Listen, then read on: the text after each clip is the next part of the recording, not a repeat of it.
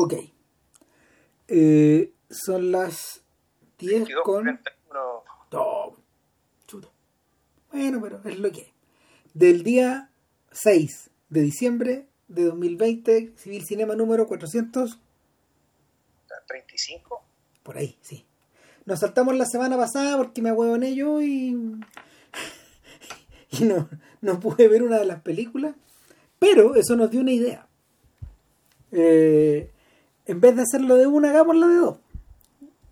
Y le dije a JP que, que volviéramos a ver Lone Star, uno de nuestros greatest hits de los 90. O sea, en realidad Lone Star está también entre las películas por las que este podcast existe. Claro, porque...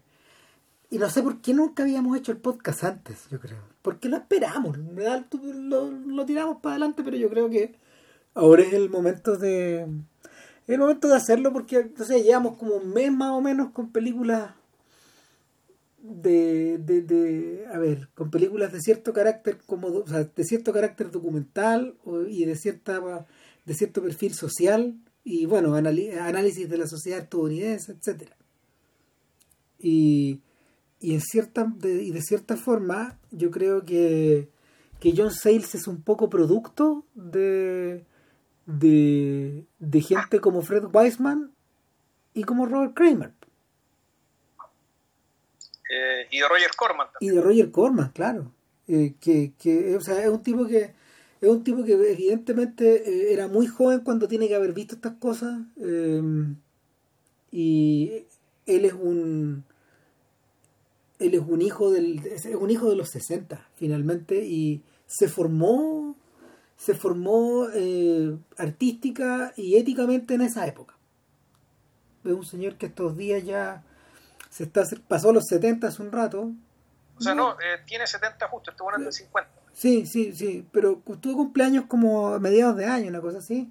Sí, yo lo sigo en Facebook, entonces como que ahí me llegó el aviso. Y...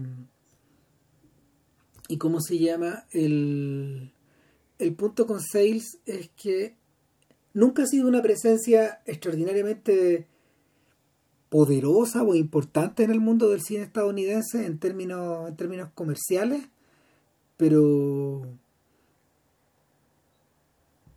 pero su, su parada y su forma de su forma como de, de, intentar masajear de intentar masajear el lenguaje o de, o de intentar eh, imponer nuevos temas sí se hizo saber y ha tenido como consecuencias en distintas partes de, del cine estadounidense y no solo en el cine. O sea, este muñeco, de partida, él, él es un hombre de, las palabras, rigor. Es un escritor. Él, principalmente un escritor, un guionista que, del, que para la olla, digamos, que está ahí, en realidad y pase sus películas, que está parando la olla haciendo o, de, o guionista, y de guionista de películas de género, digamos, ahí. El trabajo ahí con Roger Corman también le sirvió mucho en eso o como script doctor, spin doctor, digo. Claro, él, sí. él, es una persona que, eh, que básicamente su, él marca tarjeta eh, escribiendo guiones para películas de todo tipo y haciendo eh, spin doctor, digamos, también para películas de todo tipo. Y, y, y, muy joven, o sea, no, no, no tan joven, pero él apenas, ya, ya ya haciendo eso, en la época trabajando con Corman, es que a los 30 años, él junta, puta, creo, 30 mil dólares, una cantidad de plata ridícula, y, filma el, el, regreso de los siete de Sicaucus, jugando con jugando con dos títulos que o, con, o, con, o con dos conceptos que son efectivamente de los 60. Uno, el retorno de los siete magníficos. Yeah. The Return of the Magnificent Seven que es la, es la secuela mala de del, de Los Siete Magníficos, a su vez el remake de, Los Siete Samurai. Claro, pero eh, aquí voy con la idea de que, de que en el fondo esto, esto es, es la continuación de una historia que, nos, que nosotros no estamos viendo. claro. Y lo otro es, bueno, el juicio de los ocho de Chicago. Que también es un The Trial of the Chicago Eight. Que también es como una, una cosa como armada un, concepto armado. Y, y, el, Y los Chicago 7, eh, bueno, se transformaron. A ver, cuando, cuando, cuando Sales hace esta película, no existen películas así. De la forma en que él las planteó. De la forma en que la planteó. No. O sea, aparte del tema tiene que ver con la pobreza, es decir, sí. película que tenía que transcurrir dentro de una casa para no tener que conseguirse permisos de ningún tipo. Ojalá en un solo lugar para no tener que desplazarse, digamos, y abaratar, y abaratar los, costos, de, además los costos de filmación, o sea que esto se filmó en la nada misma. Entonces, esto es una película que es sobre el es sobre el reencuentro de un grupo de amigos de la universidad, ya después de unos 10 años, que andan 10, 8 años que se separaron una vez que terminaron sus estudios, y que ya tienen unos están en, la, en, la, en, el umbral de la treintena, que es la edad precisamente que tenía Sales cuando filmó la película, en la que por lo demás él actúa. Claro, él es uno de los, él es uno de los siete de Sicauco. No. No, no, miento, no, tenéis razón, no, es otro personaje. Es otro personaje porque ah, dentro de los...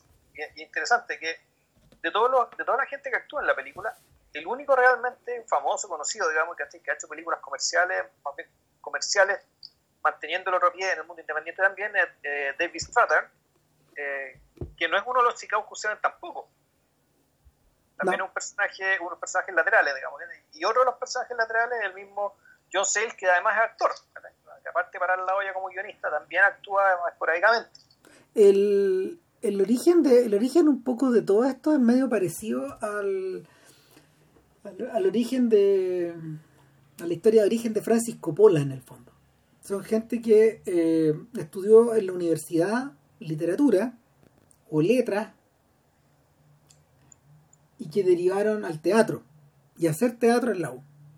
O sea, Coppola de hecho montó obras en, montó obras en la universidad y rápidamente derivó a, dirigirla. Y en el caso de Sales, en el caso de Sales fue como más eh, fue, bueno, Coppola también encontró pega donde Corman, fue de los primeros que encontró pega. Y así pasó con Joe Dante, con Peter Bogdanovich, con el propio Martin Scorsese en algún momento, etc. Con la única diferencia que Sales nunca se metió realmente al mercado como director. Él, de hecho, en su momento ganó premios literarios importantes, todavía, todavía los ha ganado. De hecho, ha sido, ha sido finalista del National Book Award y, y, en, ese momento había escrito una había escrito había escrito una novela y tenía una y estaba publicando cuentos en diversos lados y para mantenerse en el fondo empezó a tomar estas pegas como guionista él guionizó Piraña sí pues o sea, y, un montón de otras películas. The Howling creo que también es del sí, de hecho era medio amigo, de, debe, ser cercano a ayudante. Y de, hecho, también lo leí por ahí, pero yo no vi, que, la, que actúa en Matiné. Sí, pues él actúa en Matinés y es uno de los, es uno de los matones, es uno de los amigos de que, que, va reclutado por John Goodman. Y, y el, el rollo acá es que yo creo que también además se tienen que haber identificado con el tipo de persona ambos, porque ambos son hijos de los 60, pero ambos también representan una cierta izquierda, porque John Sayles está a la izquierda. Y, y tal como pasa con, con Dante, eh, aunque este lo filtra más hacia la contracultura, John Sayles en realidad eh, hace público que es de izquierda. Y, eso significa estar más, más adoptar, adoptar una pregunta, adoptar una postura que no es la del Partido Demócrata contemporáneo. No sé si será una persona lo Bernie, pero probablemente, quién sabe, pero está, está, está, está siempre cercano ahí y, su y sus películas siempre lo han hecho saber. En ese sentido, yo creo que es una figura más o menos comparable a la de Charles Burnett también. Hasta en Chicago 7 eh, está, claro que aunque uno de los personajes precisamente era gente que se había metido al establishment, al cual se podían meter estos cabros que eran todos súper de izquierda, y, la anécdota en que ellos en la cual se basa el recuerdo de los, de los Chicago 7 efectivamente fue una protesta de los, en los, 60 y bla, bla, bla, claro, y, una, y, un, y, y una de las amigas, había entrado al sistema. Entrar al sistema significa trabajar para un senador demócrata escribiendo de los discursos. Claro. Y, y, ella, llega con un pololo, digamos, que es un pololo que es distinto de ellos. Y que claramente él, este es un cabro ya, por decirlo más square, o sea, creo que esa es la palabra que usa. Está más cuadrado, más normal, más convencional, por decirlo así, demócrata también, no facho, obviamente, eso es intolerable, pero eh, ahora que hay una, una diferencia, una diferencia de origen, uno viendo la película te das cuenta que el fondo la cuestión ya termina no importando, porque parte de la maduración también tiene que ver con eso. Eh, pero claro, o sea, el, ¿cómo se la mirada de Sales respecto de, del saberse que se está fuera, se está afuera del duopolio, por decirlo así. Realmente está afuera del duopolio y, y, y desde ahí habla y no va. Claro, está fuera, está fuera de los, está fuera de los partidos para estos gallos. Y, y estáis metido en el. Estás metido en el. en un espacio comunitario. Estás metido en un espacio comunitario que eh, paso a paso ha ido desapareciendo. Paso a paso ha ido desapareciendo. Hoy día, hoy día mirando Lone Star, de hecho, pensaba que la imagen definitiva de la película es la de es la del sheriff sentado arriba de su auto de civil sentado arriba del auto de civil eh, en medio de un ah el autocine es cierto. claro en, en medio de un yerbasal que tiene al fondo la pantalla descascarada de un drive-in es decir de uno de estos autocines y, y claro, la, la vida completa de Sales, el arco entero de la vida de él, ha transcurrido en un mundo de, donde, donde, la, donde la inversión en infraestructura, donde la inversión en planes sociales, donde la um, educación pública, donde el déficit fiscal, donde, bueno, muchas de las cosas que formaban parte de lo que alguna vez configuró el Estados Unidos imperial, se ha ido deshaciendo, se ha ido desmembrando. Es como si, es como si lo, es como si la, los carroñeros en el fondo fueran sacando partes del cadáver, de este cadáver. Y, y, y Sales ha estado ahí para fotografiar ese, ese, ese instante, esa historia. De hecho, es un viaje, es un viaje eh, que muy pocos de sus propios compañeros de generación estuvieron interesados en hacer, de pe a pa. O sea, Scorsese ahora ha llegado a este punto eh, de viejo en los últimos 10 años. Porque antes no era tan visible en la obra. Eh, Charles Burnett quedó condenado de alguna forma al ostracismo por precisamente por meterse en estos temas y alguien como Spike Lee, por ejemplo, en realidad ha tenido que apelar al show business para poder combinar, combinar estas historias con las otras. Y, los otros están metidos en el mundo del documental. O sea, Rajmin Baharani, por ejemplo, eh, yo diría que es un tipo que se ha metido en el tema, pero, pero ha tenido costos para su carrera. Y, y de los otros, pare contar o no, se me escapa alguien. No sé. Si, Sale tiene una posición bien curiosa al corazón de la industria, porque en el fondo ha chupado la sangre de la industria eh, de distintas formas y todo la ha reconvertido finalmente en, en películas que en cierta forma eh, anticipan, y esto, esto es re importante yo creo, anticipan la pega de David Simon y de Ed Burns The Wire Mira, yo en realidad, yo, el, yo el, parentesco que me, me, pareció encontrar es también con un weón más joven, porque, bueno, el, si mal no recuerdo, el, este sujeto, el John Sales, estudió psicología en, en Williams College, que por lo demás de donde salieron muchos de sus amigos. Buena parte de la eh, gente que sale en las películas. O sea, el amigo, claro, o sea, la gente de Chicago Q7, todos amigos de él y muchos de ellos siguieron actuando y se han repetido en películas en el futuro, digamos, incluso en las películas de las que vamos a hablar hoy día. Eh, pero claro, eh, no, no, me parece tan marcado el sesgo, ¿cómo se llama esto? El, eh, sesgo psicológico, pero sí hay una cuestión así como bien procedimental, que tiene que ver un poco con la mirada, no sé, o el trabajo social o de la política de base, la, la, preocupación por los debates políticos a nivel comunal, a nivel, a nivel realmente parroquial incluso a veces.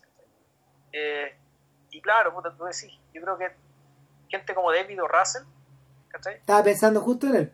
es, gente que está, viene también un poco, un poco desde ahí, digamos, pero David Russell ha sabido o ha querido eh, coquetear, eh, coquetear más activamente, no sé si de mejor manera, pero más bien coquetear más activamente con el, con el mainstream. y en general con bastante dignidad.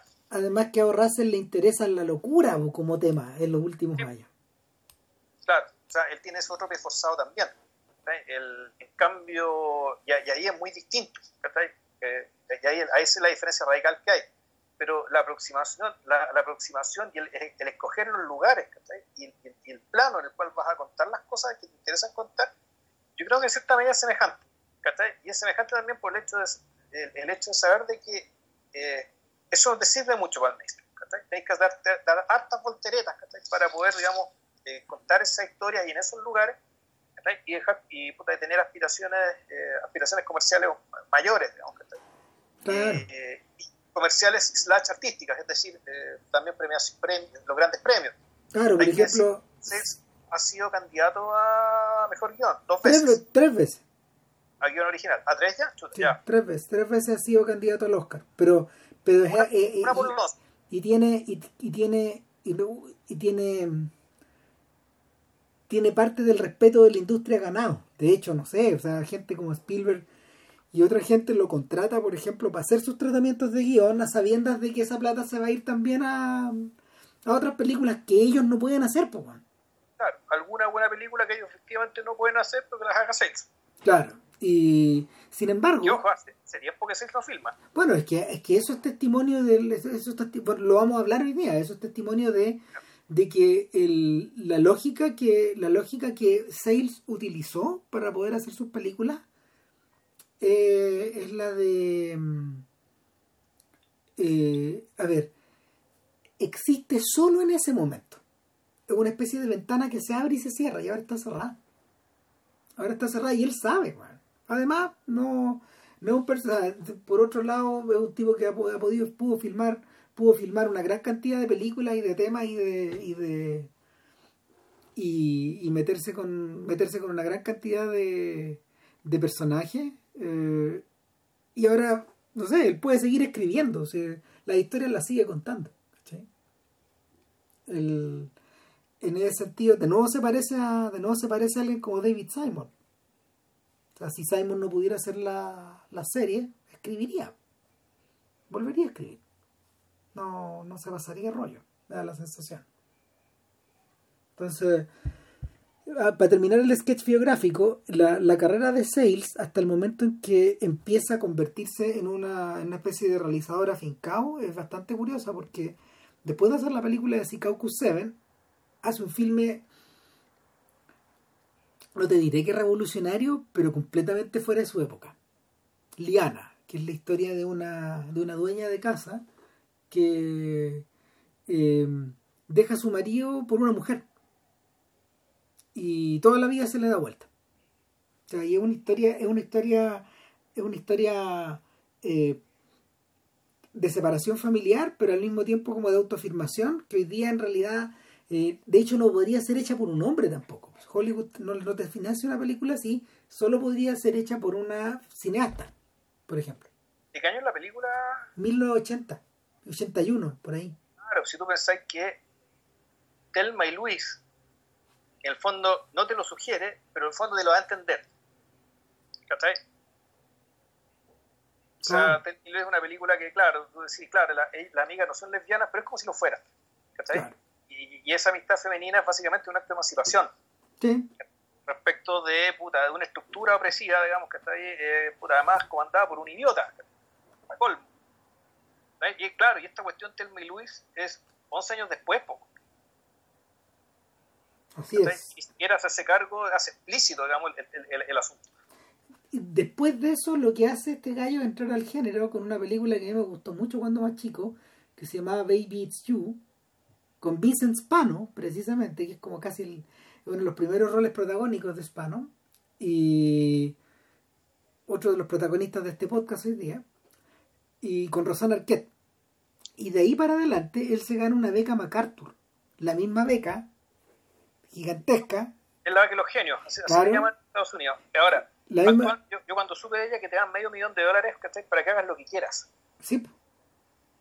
Y este bueno hizo una película. La financió él. Ya. Es una locura.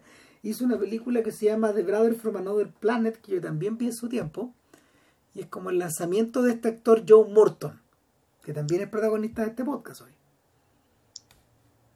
Y, y una historia, es una historia ambientada en el gueto, donde un afroamericano en realidad es un extraterrestre. Y es la película con que es la película con que eh, Sales le está contestando a ET. No en mala onda, sino que en buena onda. O sea, diciendo, diciendo, a ver, hagámonos la pregunta en serio. ¿Qué pasaría si hubiera un extraterrestre? Acá. ¿Y con quién lo compararíamos? Bueno, con uno de los brothers. Ah, e- e- e- esa es la situación en que quedaría. No quedaría como ET. Entonces, el... después de eso, después de eso, hay, después de eso es un alto y ahí es donde en el fondo él se, él, él entra, a- entra a convertirse en, en un director, en un director como comercialmente viable. Y ahí viene esa película que yo creo que tuviste, Eight Men Out, la de los Black Sox. Muy buena película de época. Una gran historia, de hecho. A lo que se podría haber convertido en un libro, yo creo. Y, y entre medio, se me estaba yendo, este sujeto filmó un western revisionista, pero no en el sentido revisionista del género como Silverado, que Silverado básicamente es un comentario a la lógica del super western, de la que hemos hablado en algunos podcasts en el pasado, sino que Made One es la... mm, En el fondo, es la continuación de las puertas del cielo. Puertas del cielo, o sea, también sabía algo de eso. O sea, vi, pero es como, es como, a ver, ¿qué pasaría si hiciéramos las puertas del cielo con pequeño presupuesto, hablando cómo era el oeste de verdad, no haciéndonos ninguna ilusión, contando la dura? Y ya es un filme que tuvo una una pequeñísima distribución. A mí no te, no te imagináis lo que me costó conseguir esa película. Yo creo que la vine a ver en los últimos 10 años después de haberla buscado 15 porque porque no existía una versión en DVD eh, que a la, a la que uno pudiera tener acceso. De hecho, la Criterion Collection la editó el año pasado por primera vez en, Blu- en Blu-ray y restaurada. Y el- la dimensión de la importancia del proyecto es que Sales no escribió una novela ese año, sino que escribió un libro sobre cómo hizo la película. Y el libro contiene el guion y también contiene la contiene la, mm, el proceso de reflexión en el fondo para poder llegar a ser Made One. Y después cómo negociáis y finalmente es cómo, cómo la distribuyes. Y es un tremendo libro es, muy choro y el y bueno y después después de eso de alguna forma se enchufa. Se enchufa como en la industria cuando cuando la industria misma empieza a producir eh, y se produce este bolsón de, de, de, de, filmes independientes del cual por ejemplo mucha gente se aprovechó desde Soderbergh hasta Harvey Weinstein de Tarantino a Spike Lee de de cómo se llama de Kevin Smith a, a Paul Thomas Anderson.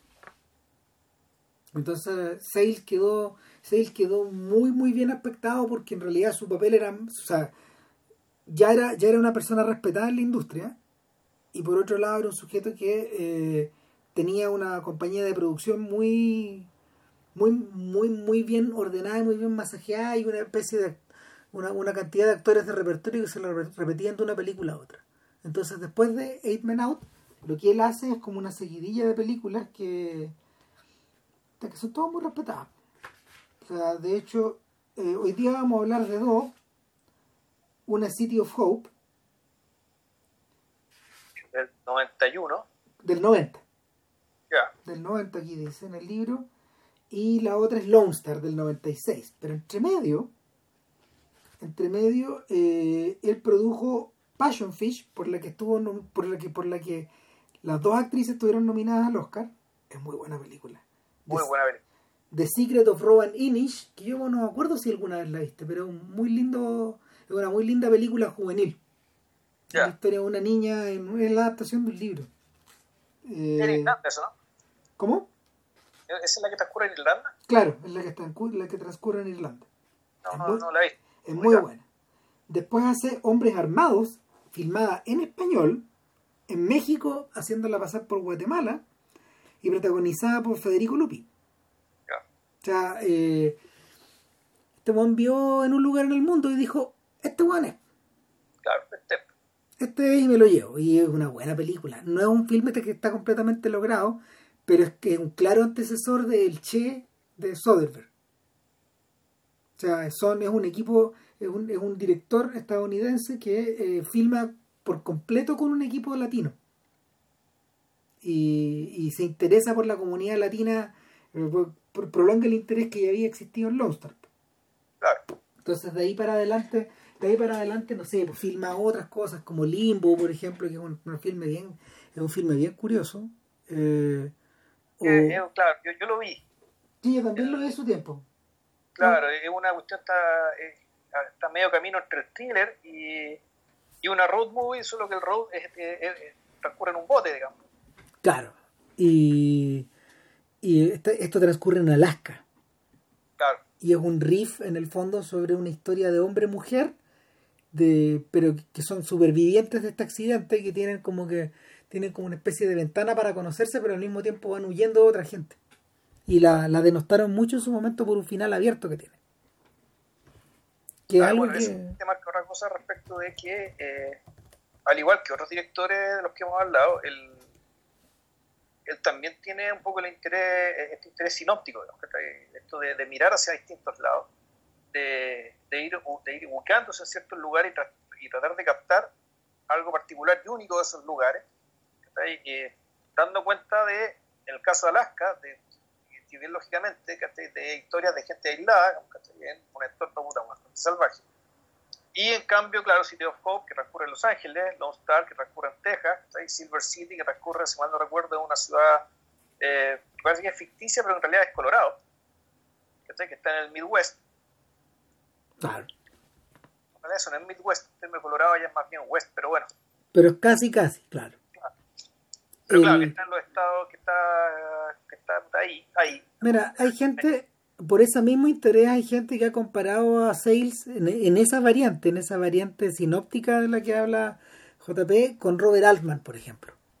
Ahora, Altman es un sujeto que probablemente estaba más aún a la izquierda que Sales, pero por, por el costado anárquico, con, y con, con la diferencia de que la situación de Altman al interior de la industria eh, claramente revestía más poder y más respeto por haber hecho por haber hecho claro toda esa seguidilla de películas extraordinarias en los 70 y por haber regresado a los 90 que precisamente Altman se aprovechó también de este bolsón de producción independiente que tiene su base en, en Sundance por un lado y que tiene su base como en otras productoras chicas que imitaron el modelo como New Film o sea, perdón como mm, como New Line Pictures como Lionsgate que, era el, el- estudio que fundó Altman o no sé, pues Vestron, otras, otras compañías muy pequeñas. Y, y así como, no sé, eh, Sales logró replicar este modelo varias veces, por ejemplo, en películas que yo no he visto, del yo, yo vi Sunshine State, vi Silver City, pero yo no he visto Casa de los Babies, ni Honey Dripper, ni Amigo, ni la última que es Go for Sister del 2013. Ahí lo- le, le perdí un poco la pista. Lo que se- lo que empezó a lo que empezó a ocurrir en el fondo es que el modelo en el que él habitaba también se acabó si es, es el momento por ejemplo donde donde Spike Lee el momento súper malo donde Lee empieza a revertir a trabajar a todo chancho weón, para, para HBO y para otras compañías de cable más chicas con la esperanza de poder hacer otras producciones pero lo interesante es que Sales no no quiso achicarse más y sí empezó a escribir novelas largas como A Moment in the Sun que es una novela es una novela ya no es sinóptica eso es panóptica. Tiene como mil páginas y transcurre en la vuelta del siglo XIX para el XX es gigantesca. Estuvo nominada a varios premios también. Y ahora de hecho acaba de sacar un libro nuevo que se llama Yellow Earth creo. O sea si tiene Sí, Yellow Earth. que De hecho, eh, antes de la pandemia estaba de gira. Estaba de gira con el libro. Junto con su señora y productora que es Maggie Renzi. Maggie Renzi, y actriz también. Claro. Ahora, ¿por qué es tan importante hablar de cómo el personaje? Porque yo creo que el carácter del personaje se cuela al interior de las dos películas de las que hablamos hoy día y de las otras también. Que van a ser City of Hope y, y Lone Star. Eh, yo creo que se cuela en la medida de que estos personajes de alguna forma comparten inquietudes, se parecen un poco a él y, y son personajes que en principio más bien parecen caracterizados o con una especie de una especie como de presentación dramática más cercana a la de las series que a las del cine. Sea, son elencos grandes, como de 20 hasta 30 personajes, y que, y que van, van siendo presentados igual que, en igual que en la televisión, igual que en las series de televisión, a través de, em, a través de unidades, a través de unidades donde son o tomas, o escenas, o movimientos de cámara, donde muchas veces uno va enchufando, va, la presencia de uno va eh, en va encadenándose con la aparición de otro y uno toma la posta y él sigue con la escena y va así. Sí, bueno, en el caso, y ya va a empezar a individualizar, yo empezaría ya a individualizar las películas, en términos de que en sitio Fox está hecho, es, visualmente muy deslumbrante, porque son, eh, son largos planos secuencias donde la cámara sigue un personaje, después empieza a seguir a otro, y empieza, y entonces lo que te presentan es, efectivamente te presentan una comunidad Claro. Mejor dicho, el, distintos aspectos de esta comunidad a partir eh, de, espacios abiertos donde los personajes se cruzan. Aquí donde, donde, donde, la comunidad básicamente vive, digamos, precisamente en aquellos espacios comunes donde la, vida de uno se cruza con la de otro, digamos, y la vida de uno se entrecruza con la de otro. Yo creo que, yo creo que la, la espectacularidad de la película se la debe precisamente a la presencia de Robert Richardson en la fotografía. Sales había trabajado con Richardson en Eight Men Out y a eso se debe que la película tenga tenga esta pátina tenga esta como de ocres Eight Men Out tenga esa pátina como de ocres eh, azules profundos contrastes y luminosidad eh, casi teatral de la que no sé eh, de la que de la que se benefició muchísimo por ejemplo el joven Oliver Stone porque no sé yo creo que yo creo que Richardson debe haber fotografiado 10 películas de Oliver Stone. Más o menos. Desde Salvador hasta, hasta U-Turn. Y puede que me equivoque, puede que sean más, ¿no? No, ni siquiera. El, el otro que se benefició mucho fue Scorsese. O sea, eh, lo, los proyectos, los proyectos que Richardson fotografió para Scorsese son precisamente los que en el fondo revisten esta cualidad barroca. Y el, y el otro beneficiado de, del arte de Richardson es Tarantino, quien no trabaja con nadie más que, ese, que no sea él desde Jackie Brown, ponte tú, puede ser. O, o quizás, no, de Kill, desde Kill Bill. Desde Kill en adelante. Entonces, eh, Sales colaboró con Richardson en dos ocasiones. En esa y en City of Hope. Y yo creo que por eso, por eso la fotografía de City of Hope es tan fascinante. Porque, además está trabajada al contrario de lo que pasaba con Stone en esa época. Stone ya. Esa City of Hope es una película contemporánea de JFK y de The Doors. Entonces, eh, Richardson aquí está trabajando con ni un medio con cero plata. Al contrario de lo que pasa con estos otros proyectos de muy sofisticados. Y, y, nos da la sensación de que, de que se vea más pobre que esto. O sea, se ve un poco más, digamos, porque los movimientos están más restringidos, pero le saca un partido increíble a la, a la luminosidad. claro. Ahora, digámoslo, el tema del movimiento de cámara es un guion, pero fotografía, o sea, la decisión de... Sí, pues esa la, la, decisión de Sales, por el fondo de... Eh, es como si te metieras en un escenario detrás y la cámara se, se pusiera a seguir los personajes. Es que eso te iba a decir, pero tú lo estuvimos comentando en la semana y tú me decías, y lo que pasa es que City of Hope es que a ratos es una serie de escenas dramáticas que están encadenadas y que parecieran transcurrir en varios mini escenarios teatrales a los que la audiencia, que se iluminan y la audiencia va mirando hacia uno, mirando hacia otro, mirando hacia otro en rápida sucesión. Es un poco eso, es como ojear las páginas de un libro donde hay microescenas. Claro, pero ojo, eso no es toda la película así, eso es solamente la primera mitad, que es donde, digámoslo, está... Y bueno, lo que también tiene de teatral, digamos, y perdón la, la interrupción del razonamiento, es que el, el, que es casi unidad, es casi unidad aristotélica, es decir, esto transcurre en tres días. Sí. Y donde el primer día eh, dura más o menos la mitad de la película. 50 minutos.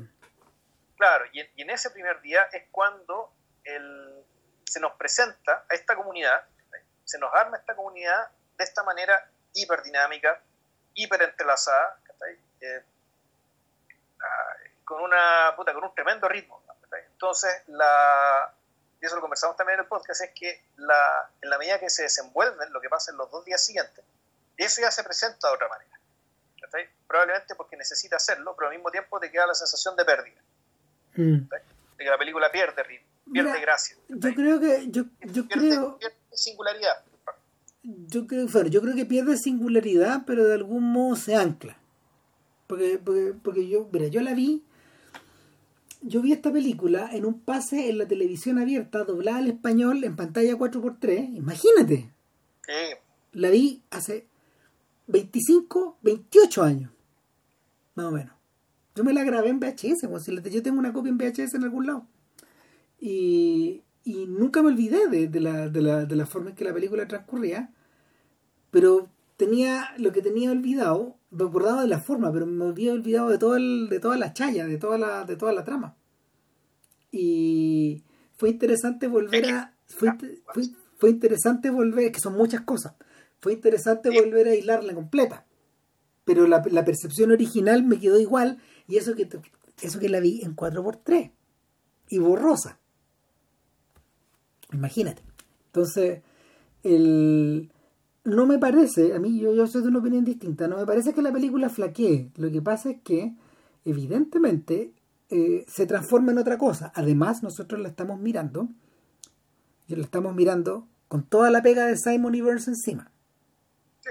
Entonces, evidentemente, eso, eso, eso varía la, varía la apreciación. Cuando, cuando The Corner se estrenó y cuando The Wire se estrenó, los tipos dijeron, ah, esto es como City of Hope, pero con temporadas. Así dijeron, bueno. Sí, más larga. Claro, pero dije, pero se acordaron que era de City of Hope, pues, se acordaron de esta película olvidada.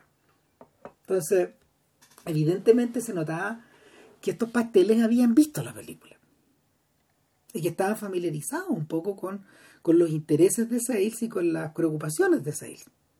Que, con las preocupaciones del Inner City, en el fondo, es decir, de los, de los barrios desmedrados, pero al interior de, los de, de los espacios urbanos, no en la no en las, en las extramuros, sino que lo que está, lo que está derruido al medio, y lo que está siendo, lo que está siendo redesarrollado.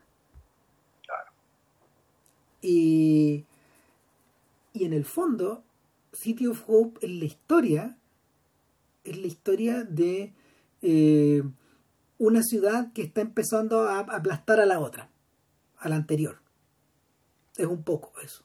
Y es un O sea, proceso. es, es el- puta, es la rastienda de la gentrificación, ¿cachai? De la gentrificación de un barrio en Los Ángeles. ¿cachai? Nunca dicen que en Los Ángeles, Pero todo el mundo entiende que en Los Ángeles. todo el mundo entiende que en Los Ángeles, pero que es una especie de, de ciudad pequeña dentro de Los Ángeles. Esto puede ser Pasadena, por ejemplo. Algo así. Es una, no es la ciudad ciudad, sino que es una de las, es una de las localidades satélites. Que puede, puede estar al norte, puede ser. Mira, por cómo la describen, se parece a la Bay Area de Los Ángeles. Que es el lugar donde, de donde salió el hardcore punk. Se- se- es semejante al es semejante al tipo de lugar al tipo de casa al tipo de gente etcétera y y la la historia en el fondo involucra a Nick que es el hijo de uno de estos de estos constructores que está en permanente en permanente diálogo con la alcaldía con los concejales con otras empresas constructoras o tipos que en el fondo van adquiriendo lotes de terreno y, y te deja, en dos minutos te deja súper claro que eso es, eso es estar cerca de la mafia. Al tiro.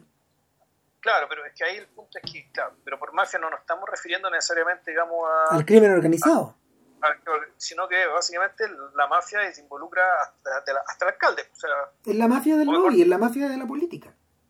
exacto. O sea, que el, en el fondo aquí tú tenés que alcaldes que son coimeados por los desarrolladores inmobiliarios. Eh, ¿cachai? por lo tanto, el alcalde, el alcalde que el, que el fondo, el alcalde que da los permisos, entonces este constructor que le responde a los desarrolladores inmobiliarios ¿cachai? es supervigilado por el alcalde y por lo tanto está en una posición tal que él debe básicamente eh, cometer ilícitos para acelerar la destrucción de ciertos barrios para construirles encima. Permanentemente. Entonces uno dice, ah, ok, esto es como The Deuce, ok, esto es como Show Me a Hero. Claro. Pero sobre todo de Dios. Sí. Porque, porque mal de Dios lo que te cuenta es precisamente la gentrificación de Nueva York, que está en la época cuando aparece el personaje que. cuando aparece gente como Trump, sí. Que fue la que estuvo a cargo básicamente de demoler una parte de Nueva York y construir otra ciudad. ¿Cuál es, el pro- ¿Cuál es el problema? Que en el fondo este es el tipo de manipulaciones que puede hacer gente que tiene mucho líquido, por un lado, y un gran poder de lobby, por otro. Claro. Y a ninguno de esos prácticamente lo vemos en el filme. Tenemos el momento en que nos asomamos a Lawrence Tierney, que, que este actor que Tarantino ocupó en los... Este actor de los 50 y 60 que Tarantino ocupó en, en esa misma época en Reservoir Dogs, en la- el mismo año. weón. La filmaron, lo, filmaron en los mismos días. Y porque Tierney murió poco después. Y, y claro, este es un viejo que tiene real poder. Nunca se alude directamente a qué controla, pero uno dice, este sujeto controló sindicatos, controló clústeres de empresas, controló en el fondo a los lobistas, controló la ciudad. Y todavía la controla, parece. Eh, en paralelo está Bachi, que es el alcalde, y su nube de, su nube de, de lobistas o de consejeros o de sujetos que revolotean en torno a él. Y por otro lado, al centro de esta historia está el padre de Nick, en, en uno de los grandes papeles de la carrera de Tony Lobianco. Tony Lobianco es conocido por haber sido uno de los Honeymoon Killers, muy joven. Después hizo mucha televisión, Lobianco. Koyak y esas series. Y claro, y acá él está convertido precisamente eh, en un personaje similar al de Oscar Isaac en, eh, una, en eh, a, Most Violent- Vi- A Most Violent Year. Es un sujeto que tiene una buena, una buena carrera por detrás como empresario. Está obligado a dar el salto y a convertirse en uno de estos, en uno de estos, en uno de estos perros grandes. Pero tiene un tremendo punto débil. Nick, su hijo, que es Vincent Spano. Ahora, Nick. Ahora, Dale, dale. como, como está contada la historia, que antes pareciera que en realidad que importa el padre, y en realidad aquí el, el segundo elemento teatral que tiene esto que está ahí, es que el personaje de Nick es un personaje, a ver, yo lo comparo con Carlos Moore, el protagonista de Los Bandidos de Chile. El- aquel personaje que eh, básicamente por un tema generacional cuando por primer, cuando probablemente el, el romanticismo es la primera generación consciente de sí misma que sea a sí misma un nombre y que se entiende eh, como enemiga o, o mejor dicho adversaria de la generación anterior. En este caso Carlos Moore que es el bandido era un aristócrata si mal no recuerdo era un aristócrata un que eh, puta, de una- des- desprecia la vida que le toca vivir, por lo tanto él se convierte puta, en un delincuente, en un asaltante camino, como algo, o algo por el estilo. Es una mezcla de Eh. eso y al mismo tiempo, al mismo tiempo de Tony Manero.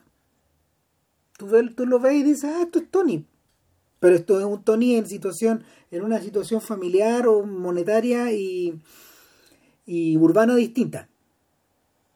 ¿Cachai? Claro, pero que hay, hay una cosa que, que Tony tiene, este, este Tony tiene algo que este cabro no tiene, que es la vocación. Exacto, porque Tony sabe quién es, pues. Tony, Tony tiene vocación. ¿cachai? En cambio, el, el- el drama de Nicky, ¿cachai? de Nicky Rinaldi, que Vince Spane, que es nuestro héroe romántico acá, ¿cachai? que es un personaje que por una parte, el, puta, pareciera que es un bueno para nada, pero te estás dando cuenta muy rápidamente que el cabro es muy inteligente y que entiende perfectamente el tipo de negocio en el que está metido su padre, y entiendes también que él tiene un, tiene un estándar moral que eh, no le permite tolerar ni ser parte ni tomar en serio lo que hace su padre. Y no por eso odiar a su padre, si en fondo él también lo quiere. No es, tampoco un personaje que está al nivel de enajenación. Lo que pasa, lo que complejiza, lo que complejiza Nicky es también el, el tema de la herida. Y la herida tiene que ver con la muerte de su hermano, su adorado hermano mayor, pues, eh, que murió hace 10 años. Y de a poco, y, la película realmente te, deja ver que este personaje, Nicky, viene dando vueltas desde hace prácticamente 10 años. O sea, Nicky perdió el rumbo cuando murió su hermano. Todo se, fue, todo se fue al carajo en ese momento porque de alguna manera el, hermano, y ahí es donde volvemos, la, volvemos a la comparación con Manero, el hermano es una sombra. Claro, es un fantasma. Así como el hermano de Manero era un sacerdote que estaba muy bien contactado según, los, no sé, los delirios de la familia. Eh, lo que ocurre es que este hermano, este hermano es un militar y por lo mismo tiempo digno de respeto, que falleció en la guerra. Gran deportista, ah, muy querido. ¿Cómo era Tommy? ¿Era Tommy o Tony? Tony de Tiger, pues, de hecho jugaba básquetbol y hasta los negros le decían Tony de Tiger, lo respetaban por bueno. Siendo un italiano. El... Pero claro, o sea, tú entendís que el, el fondo el personaje, el personaje Nico un personaje que está con depresión desde hace 10 años. Depresión no tratada. Es un personaje que no ha sido tratado, un personaje que realmente está, eh, está con problemas, está con problemas psicológicos o psiquiátricos. Que le, y, y eso la familia no lo, no, lo ve, no lo entiende, lo único que entiende es que este cabrón es incapaz de adaptarse a nada, incapaz de entusiasmarse con nada, eh, y que está tratando de encontrar su lugar, eh, su lugar en el mundo, digamos, que está ahí, teniendo un punto de partida súper fuerte, que es fondo tener un papá, no vamos a decir millonario, pero un papá bien conectado, que maneja mucho liquidez, mucha influencia, que puede eh, ayudarle a partir cualquier cosa, digamos. sin embargo, este cabro, eh, que ni siquiera ya es tan cabro, es un tipo que anda por los 28 años, casi 30. En ese sentido, no es. Eh, es más o menos la edad que tienen los cabros del Sikaukus 7. Un poco, y, ahí, ahí tú ves la diferencia porque los tipos de Sikaukus 7, Sikaukus es el lugar donde transcurre todo esto, la, es un lugar geográfico. Sí, no, es que Sicaucus es, es el lugar donde los tomaron presos. Mm. Cuando contaron esta anécdota que ocurrió 10 años antes de cuando transcurre la pena. Claro, a propósito de los de los Chicago 8. Claro, sí. Un poco eso. Claro, pero Sicaucus queda como en la zona, en la, queda como en la costa este, y esta historia transcurre en la costa este, si no me equivoco, ¿cierto? Yo no la he visto en 10 años, Juan. No, esto es esto es, es, uno de los estados, del, los estados de Nueva Inglaterra vivas, esto es claro. O Vermont por ahí. No, si claramente son nación Woodstock. No, claro, y, además, y no solo eso, sino que siempre hablan de ir a Boston, ir a Boston, ir a Boston, es la ciudad más grande que queda cerca, de, del lugar donde filmaron, que no me acuerdo qué era, pero un estado, estos estados chicos, que tienen tres o cuatro electores, digamos, para elecciones gringas, eh, claro, lo que queda más cerca es Boston, estamos hablando de allá, estamos hablando de Nueva Inglaterra. Ya. Total que eh, en medio de todo eso, Nick de alguna forma eh, rebota como pelota de flipper, como pelota de pinball, en distintos lados. tiene, tiene, tiene sus amigos rockeros, buenos para los bares, que obviamente están todos vinculados, están todos vinculados con los, con los trigos malos, encarnados por un sujeto llamado Carl, interpretado con un acento muy raro por por el propio Sales, que nunca ha tenido nunca ha temido dejarse dejarse eh, dejar para sí en su filmografía los papeles de cretino, en general lo, ocupa él. Él, él, se hace cargo de, los, de, los, de, los, de, los, de los peores sujetos. Y, y Carl tiene Carl tiene un tiene un eh, es un taller de autos pero que funciona como desarmaduría y al mismo tiempo un reducidor y es un tipo que está conectado con lo peor de, la localidad. Es un sujeto que al mismo tiempo fue al colegio con todos estos viejos, desde la generación anterior. Y, en realidad era amigo del hermano, no, pues en realidad el Carl es amigo del hermano mayor. Sí, po. muerto. Sí, Pero, está pero, está, pero está conectado con todos los viejos. Sí, sí bueno, y eso es, la, y eso es lo interesante también de la, la, puesta en escena esta presentación, Es decir, con la cámara que fluye, que va para allá, qué sé yo, que, que efectivamente eso también te permite la, la, sensación de, de, la comunidad, de las historias que se cruzan, pero también lo que te permite es, es, decir que en realidad aquí no hay límite. ¿Cachai? Todo es posible. El límite mental que te hace entre lo legítimo y lo ilegítimo no existe. ¿Cachai? Todo ocurre en los mismos pasillos, en los mismos lugares, con las mismas personas. ¿Cachai? Y a la misma hora. ¿Cachai? En el fondo, la, el, el, esta, esta, separación bien burguesa, digamos, está respecto de que el bajo mundo es otro mundo que tiene otras normas, otras reglas, otras fotografías, otra música. O sea, hay, un montón de códigos, digamos, que se han creado con los años para referirse a eh, este supuesto mundo fantasmal, digamos, de la sociedad, al cual el público de las películas no pretende conocer de, de manera real, sino que va a las películas para, conocer, para conocerlo. Lo que hacen aquí en City of Hope es básicamente decirte, bueno, es todo lo mismo. Todo es cancha. Esta cancha es muy grande y en esta cancha todos juegan al mismo tiempo y, y nadie presta mucha atención. todo es posible en ese sentido, en ese sentido, eh, haciendo alguna, mm, alguna algún contacto con la actualidad, eh, estos personajes de hecho se parecen un poco a Mank, a Mank al personaje de Gary Oldman, a Herman Mankiewicz. Mankiewicz funciona un poco al centro de, un, de una gran cantidad de personajes que van girando. Eh, y pero, pero, pero como una obra mucho más, como, como una obra mucho más modesta, dramáticamente, no luce tanto así. Eh, es una obra modesta hecha con mucha plata. En cambio, esta es una obra muy ambiciosa hecha con, sin, sin plata. Claro. Entonces, lo que uno va, lo que uno va observando es que en realidad aquí no hay rostros conocidos ni estrellas. Hay gente que más adelante se va a convertir en personajes, en personajes secundarios, actores de carácter bien famosos entre ellos Chris Cooper, gran, gran, gran, grandísimo actor, el propio David, el propio David Strathairn, que ha ido envejeciendo junto a su amigo Sales y que cada tanto vuelve a aparecer en las películas. Eh, divisamos por ahí también a Joe Morton, que se ha ido convirtiendo a la larga en un actor importante de teatral. Vimos, vemos también ahí a uno de los a una, hay un par de actores de The Wire, pues está el griego, pues, el griego de Wire es el profe que, recibe una paliza, ¿te acordáis? No me acuerdo el griego. Él es el griego, bueno, y, está el jefe de la policía también. El jefe de los pacos, que también, que, que, bueno, bueno son, son, muchos personajes. Eh, si uno tuviera, si uno tuviera que calar los universos que, City of Hope ordena, eh, uno es la alcaldía, el otro es la desarmaduría a la que nos habíamos referido, el otro es uno de los projects, es una de estas, es una, es una toma que tiene un grupo de personas que son como 13 o 15 familias que están viviendo sin luz, sin agua en un edificio, cara raja, ya hay que ocuparlo nomás, vamos. Y, y de hecho, eh, lo Bianco es dueño del terreno, necesita, necesita votarlo, pero no se atreve a echar a esta gente porque saben que no hay plata en los programas de los programas sociales de la localidad para, para ubicarlos en ninguna parte. Eh, otro, otro espacio es el colegio, que está menos aprovechado y que, que se utiliza para uno de los subplots de, de un profesor que todo esto, bueno, decía, es el griego de la segunda temporada de Wire. Y, y este, este, este tipo es un sujeto que está haciendo jogging en la noche. Hay una referencia ahí al, a los Central Park Five, al caso de los, de los Central Park Five, porque dos cabros en el fondo lo golpean en la noche, desquitándose después de haber sido abusados por la policía. Exactamente, y bueno, y le sacan la cresta y luego le echan la culpa a él de que hizo avances homosexuales. Claro.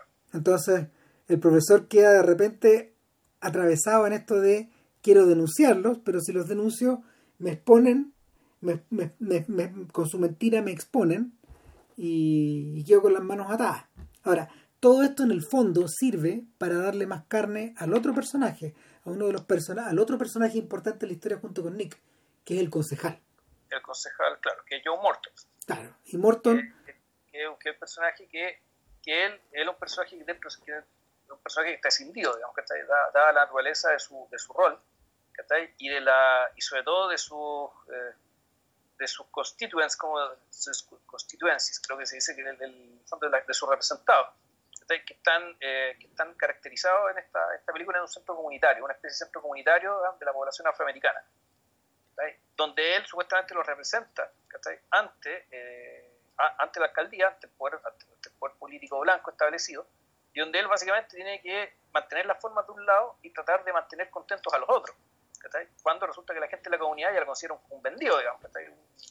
de hecho, el, el tremendo atado es que este tipo los conoce a todos, es un tipo del barrio, como pocos de ellos, porque mucha gente va y viene, eh, y, y fue profesor de ese colegio. En realidad no es un colegio, es un community college, porque ahí, ahí van a la universidad personas que personas que van de día y, vespertino. Entonces el, el, personaje, como dice Vilche, está escindido y está tironeado no solo por la gente a la que él representa, sino, por ejemplo, por algunos grupos de interés en la alcaldía. O está esta está este local, está esta especie de sede social donde hay donde hay un, un, miembro de la nación del Islam por un lado y hay un miembro de los vecinos por otro, defendiendo, defendiendo los derechos de los afros. Y y en último lugar, en último lugar está encendido también como, como marido, porque en el fondo... Eh, o sea, lo para que le consiga la pega al cuñado. Claro. Y, no, y al mismo tiempo porque ella le pone estándares morales que eh, entran en entran en, entran en, en, choque con eh, los instintos políticos. En un momento nuestro personaje va a ver al alcalde, a un ex alcalde, al único alcalde, al primer alcalde negro que tuvo la ciudad por 12 años. Y, tú, decías, ah, esto, esto, este momento es muy The Wire. O sea, porque, porque de hecho en, The Wire, Carchetti va se, se, ve frecuentemente con el, el alcalde italoamericano anterior de Baltimore.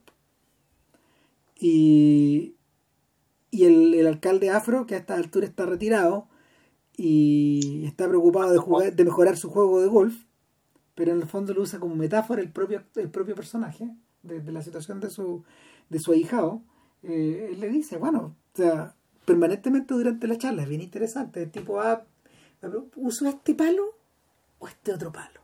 ¿Qué creí? Porque, porque tengo que llegar de manera digna al green. Dice, no, no puedo aparecer de... No puedo aparecer entre los árboles, no puedo aparecer desde, desde, la, desde, la, desde la pileta de agua, tengo que aparecer bien. ¿Cuál uso?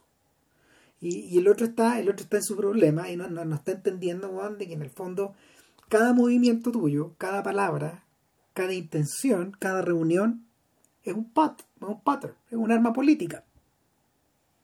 Para llegar al green. Para llegar al green llegar al green es el cargo más grande que viene cargo más grande que viene después de que ya tienes. Exacto y si tú quieres llegar al green más te vale llegar limpio digno y respetado. Y, y, en ese punto donde la verdad, la ética y el bien común no necesariamente juegan un papel. No, coinciden. muchas veces no van a coincidir. Algunas veces sí. O sea, el, el, personaje, el personaje es ambiguo porque puede aparecer como una lección de. O sea, él mismo discute el comienzo de esta historia. ¿Tú, tú cachai que cuando yo era más joven, le dijo, a lo que podría haber aspirado era ser Cádiz de acá, de este, de este club. hoy día soy socio, soy uno de los socios principales. O sea, a mí llegué al green como tenía que llegar, digamos. Llegué a toda raja. Pero, pero, pero tuvo un costo. Y el, y el tipo en esta charla, que es como central en la historia, le explica. Fue alcalde 12 años, tres periodos, eh, y se tuvo que, se tuvo que retirar, no porque él quisiera, sino en parte por respeto, eh, por, por, pero, era por explotar un chechullo. no, sí, pero, pero es que no, tenía, tenía tres, tenía tres indictments de gran jury, de, de, gran jurado, pero al mismo tiempo le explica antes la razón. Él dice, en este negocio, o en esta, o en esta línea de pega, tú te asocias con gente que son tus amigos y que a veces demuestran no ser muy buenos para las pegas o no ser muy morales, ah. o no ser muy hábiles. Pero eso tú no lo puedes saber al principio. Eso lo vas sabiendo en medio. Y me tuve que retirar porque o caía preso con ellos, o los hundía a ellos también. Y ellos me hundían a mí. Yo creo que tuve un pretty good run. O sea, 12 años estuvo bien. O sea, súper bien, porque la, esos cargos son más peleados que los de acá, donde te podías estacionar en tu feudo. Ahora, lo interesante es que el, pese a todo, pese a la... Porque en fondo, claro, es verdad, esto es muy de Wire. también en, en Lone Star hay una escena por el estilo, donde básicamente el maestro, la figura de poder, digamos, experiencia y poder, le transmite esa experiencia y poder en un entorno naturalmente ventajoso para él además. Es decir, donde eh, le haces permanentemente ver a tu discípulo que es un discípulo que está jugando de visita. Sí. De que, de que aquí él está ahí para escuchar. Y sin embargo, para efectos de la trama, el, en realidad lo que, lo que, lo, que termina haciendo el, nuestro personaje no es hacerle caso a este hueón. No. En realidad esto fue un más que más que hacer avanzar la trama, es interesante que más que hacer avanzar la trama, esta escena está hecha básicamente para exponer al poder desnudo. Sí. Eh, eh, en, términos, en términos dramáticos, esta es una escena que te sirve para retroceder la trama. Parece contraintuitivo decirlo, pero es eso. Para, para volver al personaje a una, a una posición dramática y ética anterior a la que estaba antes. Para devolverlo a, un punto anterior incluso al comienzo de la película. Antes de que él tenga todo esto atado. Aclararle la cabeza. Es un poco eso. Echar la idea. O sea, sobre todo porque, y esto creo que no lo hemos mencionado todavía, aparte de estos movimientos de cámara virtuosos, que tiene, que tiene Richardson y que son parte de su estilo y que se adaptan perfectamente a la idea novelística que tiene Sales detrás. Sales es un realizador muy poco pretencioso a la hora de poner en escena sus películas. Históricamente poco pretencioso. No llama la atención sobre sí mismo, nunca. Su, su estilo de narración, por lo general, eh, es sofisticado, pero al mismo tiempo em, tiene los pies bien puestos en, en una especie de, lógica clásica. Las transiciones son muy elegantes, eh, hay, un, hay, un, hay un énfasis para que no te pierdas, a pesar de que hay muchas personas dando vueltas y hablando. Nunca te pierdes. Son filmes complejos pero sencillos. Compleja el diseño, pero pero los gringos dicen streamline, es decir, como que están, están masajeados como para que en el fondo vayan por un puro carril, o, o varios de estos carriles están evidentes a la vista, no te pierdes. No es, no es el, la, la multilateralidad de las películas sirve a un propósito distinto al que tiene Robert Altman. Robert Altman anhela que te pierdas un poco para poder encontrarte en el camino después. Sales necesita contar historias con muchos personajes, pero, pero gasta mucha energía en que todo eso parezca eh, muy, muy simple. Que no se note el truco. Lo que pasa es que yo creo que aquí hay una cuestión media, no sé si cristiana, digamos, que está en términos de que tú tienes que, la idea el fondo es transmitir información. Sí en último término, todas estas historias tan simples, que son historias que naturalmente tienen un componente emocional, tienen un componente existencial, que tiene algunas de ellas, otras, otras no tanto, pero tú decís, el fresco que te están armando, lo, que quiere Sales es que tú comprendas lo que está pasando, y tú comprendas con mucha claridad el, algo que en realidad, bueno, ahí está el tema, quién es lo complejo y quién es lo simple, donde efectivamente la realidad la, realidad social, digamos, como ocurre la cantidad de, de personas, de actores, de intereses, de valores y de campos de lucha, eh, efectivamente son múltiples. Entonces, por una parte está el tema de la gentrificación de la ciudad, por otra parte está el tema de la relación entre las razas, por otra parte está el tema de que es importante que, eh, que, los puestos de poder, eh, los puestos de poder en cierto sentido van siendo transmitidos de una, de una etnia o de una, o de una comunidad a otra, y eso te refleja también un cambio de la composición de esa misma comunidad. Cuando el alcalde decía, bueno, yo cuando, cuando llegué, el alcalde es un italiano, como nosotros sabemos, los italianos en su momento fueron, fueron discriminados en Estados Unidos también. También fue una minoría mal vista, no tan mal vista como la minoría afroamericana, digamos, pero fue una minoría mal vista por muchos años. O sea, no eran considerados blancos. Eh, entonces, claro, el alcalde, el alcalde de, alcalde de Los Ángeles, que es un italiano, él tiene fresca esa memoria también. Y por lo tanto, él entiende que su, que el, su, cargo, ocupar ese cargo, eh, no, no, solamente importa para él como persona, digamos, comunidad completa, ha avanzado y ha logrado algo por el hecho que él como italiano sea alcalde de esa ciudad.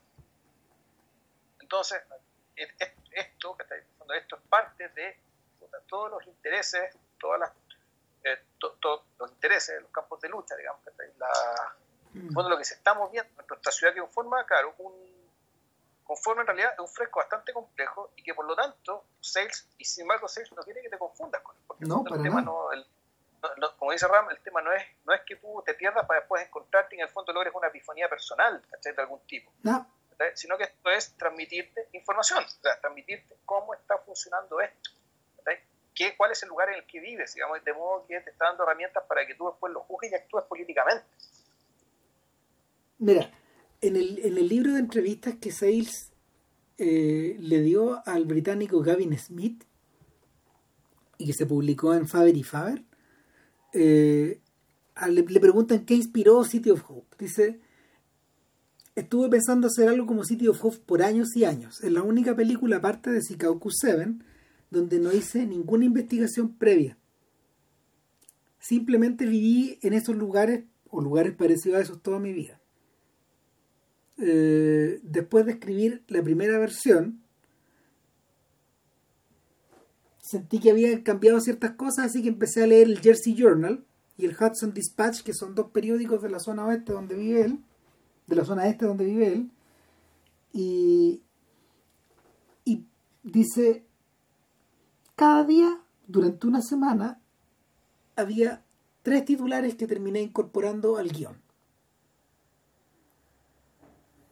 Es un lugar que está eh, inspirado en ciudades como Albany, Atlanta, East Boston, Hoboken. En realidad, la importancia de, que sea una ciudad pequeña es que en Nueva York, si una historia es grande, se convierte en historia en noticias nacionales.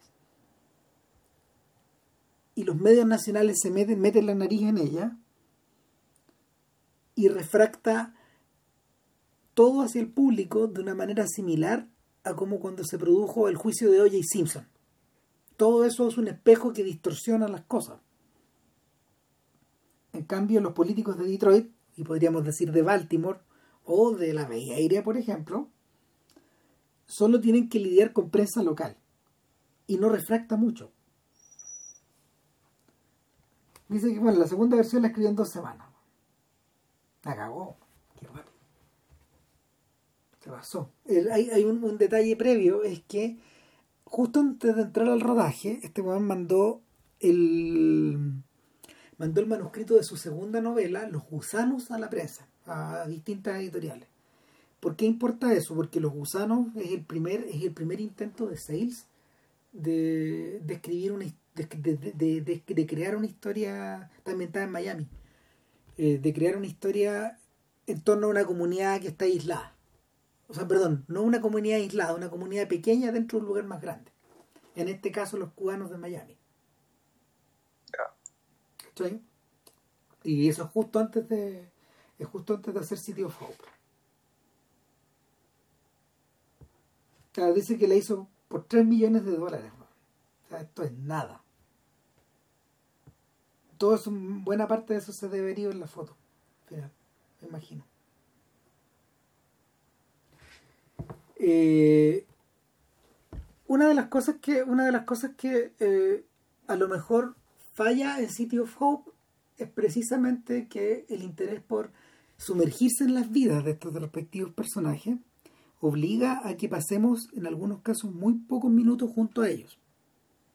Por ejemplo, esta novia que Nicky se encuentra en la noche o levanta en la noche en un, local, tú me gustas, le dice y actúa un poco a lo Tony Manero, juega, se juega su carisma y todo. Y, claro, pero, pero la chiquilla tiene, la chiquilla es una mesera, la chiquilla es una, tiene un hijo que está discapacitado y al mismo tiempo ha tenido, estuvo ocho años casada con Rizo, que es un, que un policía fuera de control americano que está interpretado todo esto por un, por el, el enemigo jurado de Mike Torello, de Crime Story, la serie de Michael Mann. Y... Era cara conocida. Sí, no, totalmente. Son recuerdos más de cabros chicos, sí, pues imagínate. De volverse todos esos años a Los Ángeles 1963, como se llamaba en la tele. Y, y claro, pues, es un personaje interesante que una serie como The Wire puede desarrollar muy bien, pero acá se siente muy todo muy apretado. el, el, problema, efectivamente, el, toda la historia con, con esa, con, esa mujer en realidad está hecho para, para elementos dramáticos, en fondo para la caída de, nuestro Carlos Moore, para la caída de nuestro Nicky. El, o sea, eh, el personaje, ese personaje de Rizzo, básicamente, claro, es una especie de, de robotito, digamos, que responde a cierto estímulo, para desencadenar lo que tenga que desencadenar. Entonces, la, yo creo que el, en ese sentido la película está, está desequilibrada en parte por el tema del tiempo, es decir, por haber sido una película en vez de haber sido una serie. Y lo otro que yo creo que, la, que debilita la película es eh, el personaje de David Stratton, que es como el, como, el, como el loco que repite las cosas, que es una especie de, claro, también de loco de personaje de una especie de, una especie de, de rapsoda de la tragedia, que está vociferando, digamos, el caos que está dando vuelta. Es un recurso increíblemente teatral de terror clásico, digamos, que no sé si está bien integrado respecto de todo lo que la película quiere decir y quiere lograr. No, pues no está conseguido como el personaje similar, por ejemplo, que tiene el personaje, o sea, en absoluto está concebido como el parangón de eso, que moderno de eso, que es el, el bufón de Ran. Claro. De Kurosawa. Y por extensión, eh, el personaje de la foto eh, de... Correcto. De Haz lo correcto, que, que ese personaje, como bueno, hemos hablado muchas veces, si Spike Lee es un buen muy sofisticado, no, no, no, es, no es un poeta de la calle, bueno, todas sus formaciones teatrales, operáticas, musicales, en fin. Y claro, ese es un personaje que está bien creado, porque además pasamos más tiempo con él y el universo de personajes de lo correcto es mucho más pequeño y la historia que se cuenta es un es una es una micronésima de, lo que de lo que vemos en City of Hope. Claro, una anécdota. Claro y, es una pieza, eh, haz lo correcto, al final es una pieza de carácter, de, desarrollo de personaje. Entonces, el diseño acá, el diseño acá se queda corto, se queda cojo. Gran película, pero se queda coja al final. Y, yo creo que podemos pasar a la siguiente. Claro, a mí lo que me gusta es que eh, viendo Lost que la vi ayer, aún así creo que la, viéndola ayer no me gustó tanto como cuando la vi en los 90. a mí también me pasó lo mismo. Yo creo que la, en cierto sentido Tal vez porque, efectivamente, cuando la vimos en los años 90, no habíamos visto ni a Simon ni a Burns, que está ahí. Había, claro, era el, esto que parecía absolutamente nuevo en aquel entonces. Eh, nuevo, fulgurante y más encima, eh, y para colmo, algo que además nos, interpela a uno como chileno, en el sentido de que hay zonas de, hay zonas de Chile, como la Araucanía, en las que perfectamente podría ser un Lost Sí. O sea, yo cuando vimos Lost dijimos, puta, esta esto es temuco, O sea, ¿cómo nadie hace, hace algo de esto? impresionante. El, eh, lo que alcanzamos a tener en Chile fue la imitación en clave de comedia musical y en clave de teleserie de esta clase de cosas. Yo creo que así honradamente los que han llegado más lejos en un diseño similar, eh, bueno, fue Cayosi y Perelman con A la sombra del sol, que yo creo que es casi de podcast, yo creo que amerita, amerita que la veas. Eh, pero, pero, pero, pero, con, pero de una manera mucho más limitada, mucho más simple también. Por eso la película es tan bonita.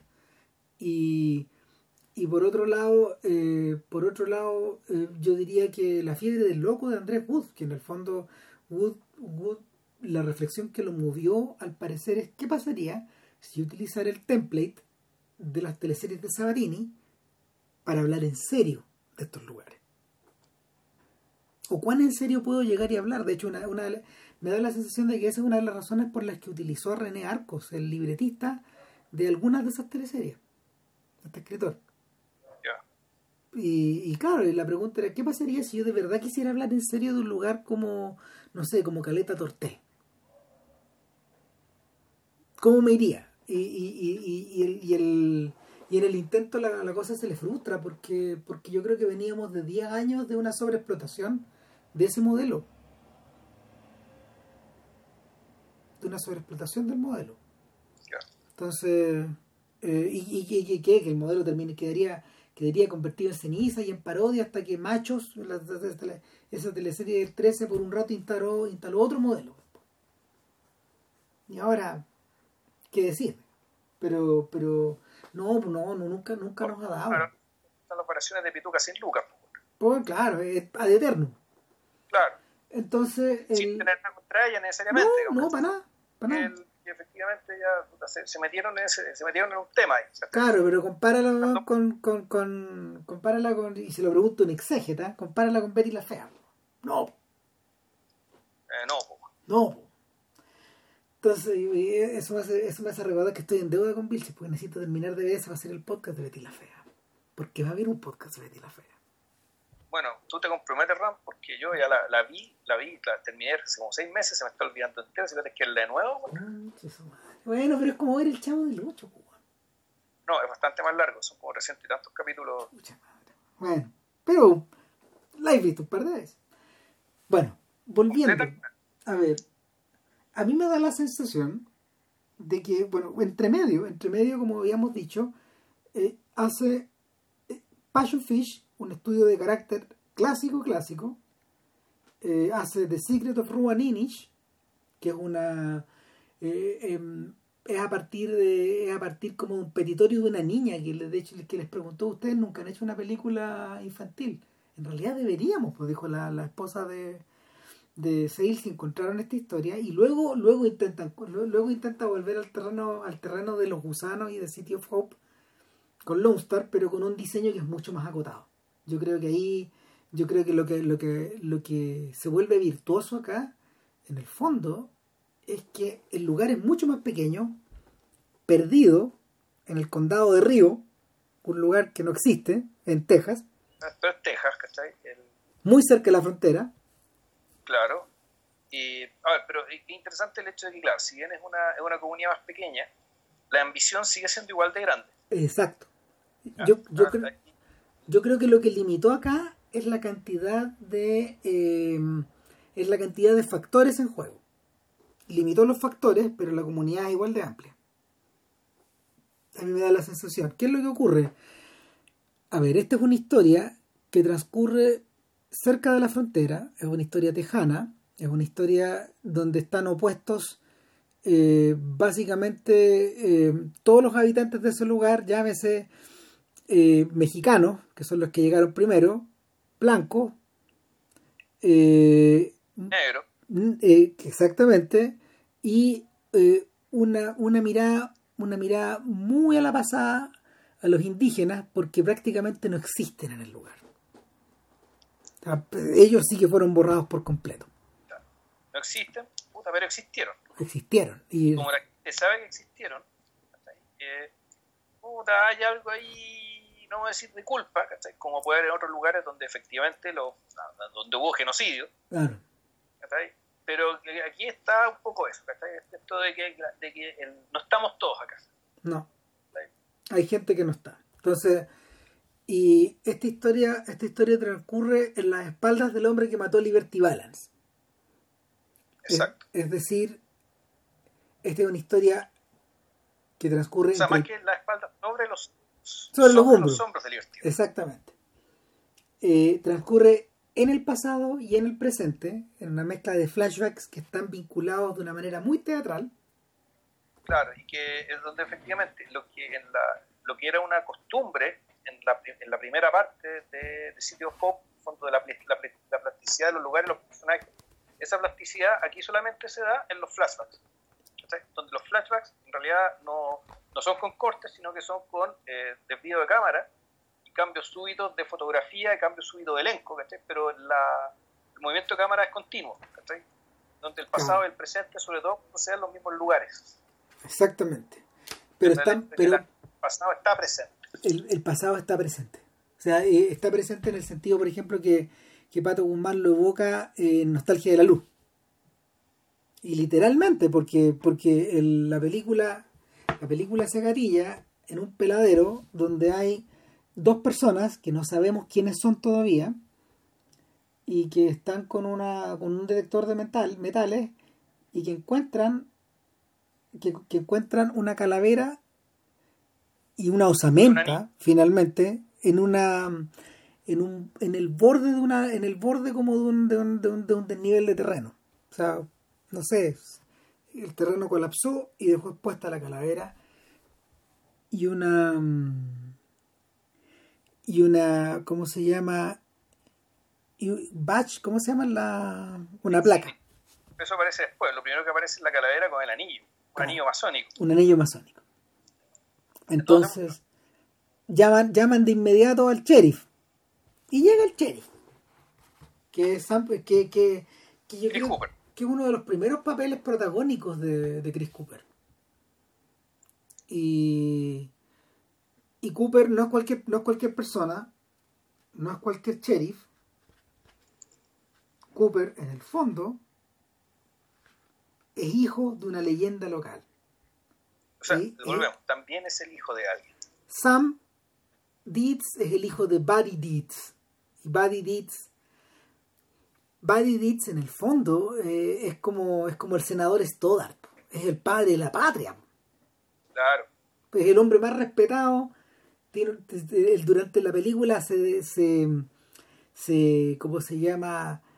En, en la, alcal- en, en el- en la comisaría le erigen una, un bajo relieve, weón, con su nombre y su historia y todo. Donde- Pobre repujado. Claro, la debo decir, pero bueno. donde sale de hecho acompañado por un niño mexicano. Nada Sí, claro, menos. básicamente era porque él, porque Buddy Ditch, digamos, en parte es un héroe porque, eh, a diferencia del, del sheriff anterior, no mataba a mexicanos. po. Tal cual. No, no mataba a negros, no mataba a mexicanos.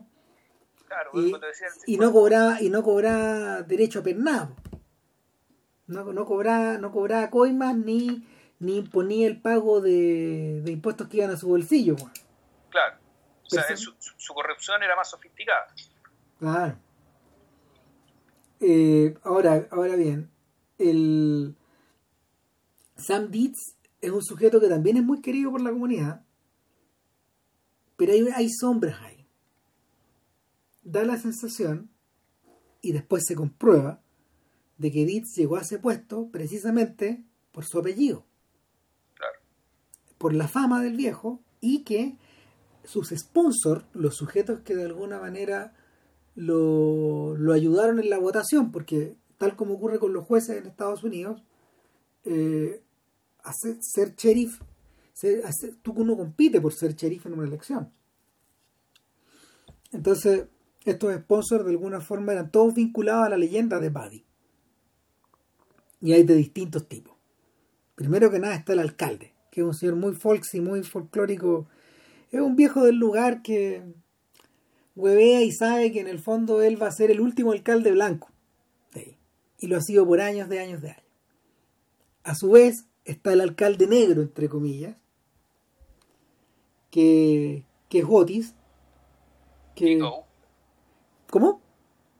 Big O, así Es- es, es- el- claro, que, que es dueño de Big O de Otis, que es como el es, el local, es el local donde la comunidad va a carretear.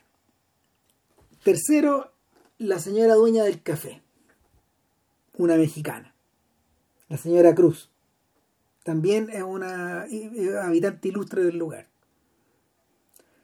Y en cuarto lugar, en cuarto lugar está el ayudante del sheriff, que es un personaje que aparece muy poco, que está interpretado por el papá de Betty en la versión gringa. Ese actor es muy famoso en, en el mundo. o sea, el papá de, ojo, es el papá de Ugly Betty. Sí, pues el papá de Betty en la versión americana. Lo que pasa es que después el- hay, hubo- hay- hay- hubo otra versión. Es que Ugly Betty está basada en la premisa, pero es otra trama y son otras historias. Sí. En cambio, en Estados Unidos se hizo una Betty en New York. ¿Ya? Que esa historia es prácticamente calcada a Betty la Fea. ¿cachai? Es una Betty la Fea 20 años después. Pero es exactamente la misma historia, con los mismos personajes. Naturalmente interpretado de otra manera y con, la, con el cambio que implica que el hecho que sea una, en el fondo sean latinos, mexicanos, que viven en Nueva York. ¿Ya? Eso, hay ciertos cambios, qué sé yo, pero el, este actor, no, no, sé, no me acuerdo cómo se llama, él es el papá de Ugly Betty, de, esta otra serie que era una especie de, un, un rip-off, más bien. Más o menos. Total que eh,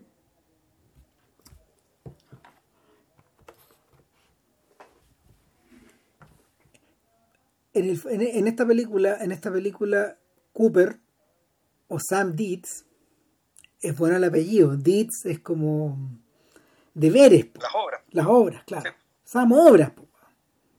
Imagínate. Y, y el en vez de rebotar, en vez de rebotar como pelota de flipper, lo que él hace, eh, eh, eh, Sales de una manera muy astuta, y, ahí, y ahí Vilches le achuntó medio medio cuando dijo, no, si lo que pasa acá es que como esta película está sumergida, y esto lo dijimos antes de ver la película, pues, antes de repetirla.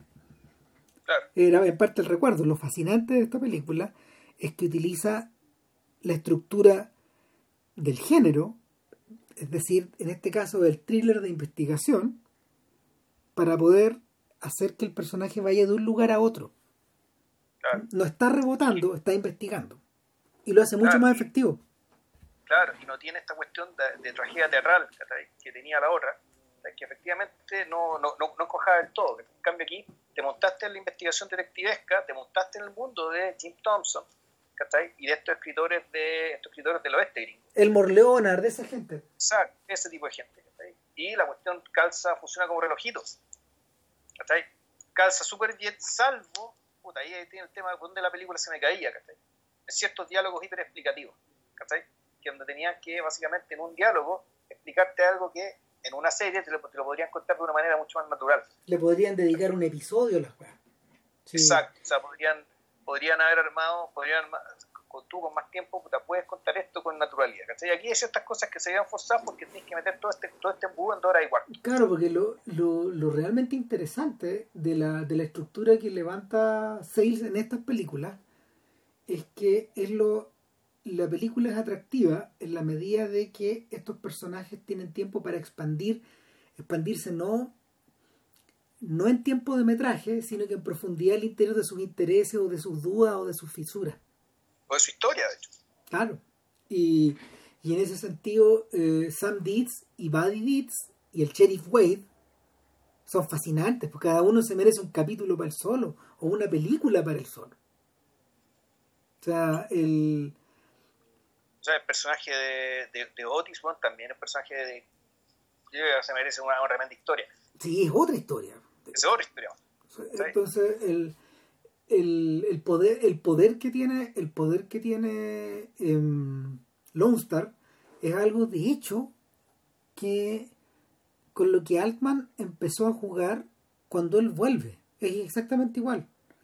Cuando cuando Altman vuelve y hace The Player por ejemplo o hace Cookies Fortune esta película que parece una comedia pero que no lo es al final de los 90 eh, él también se apoya en el género se apoya en el género y, y, lo va haciendo girar y permite que los personajes florezcan sin necesidad como de invocar al caos o de pasarse la raya, ¿cachai?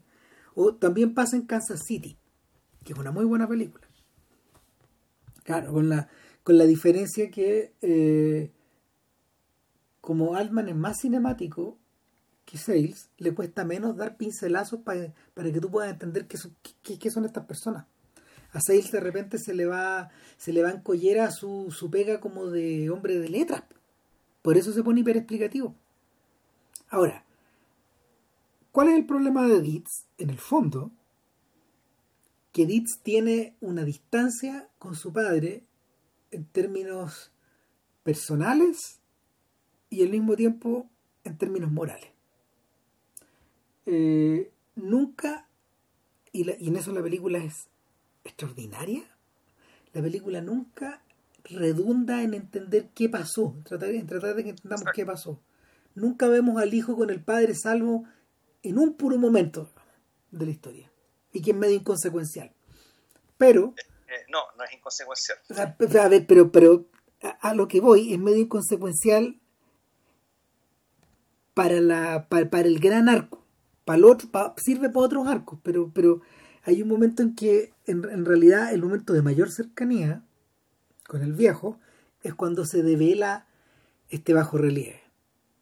Y él dijo, bueno, lo que ustedes tienen aquí es el tributo a un gran hombre, pero también debo decir que en mi casa, y lo dice delante de la gente, bueno, y unos contraplanos así como, oye, pero ¿qué está hablando, qué, está hablando Juan del padre de la patria de esta manera?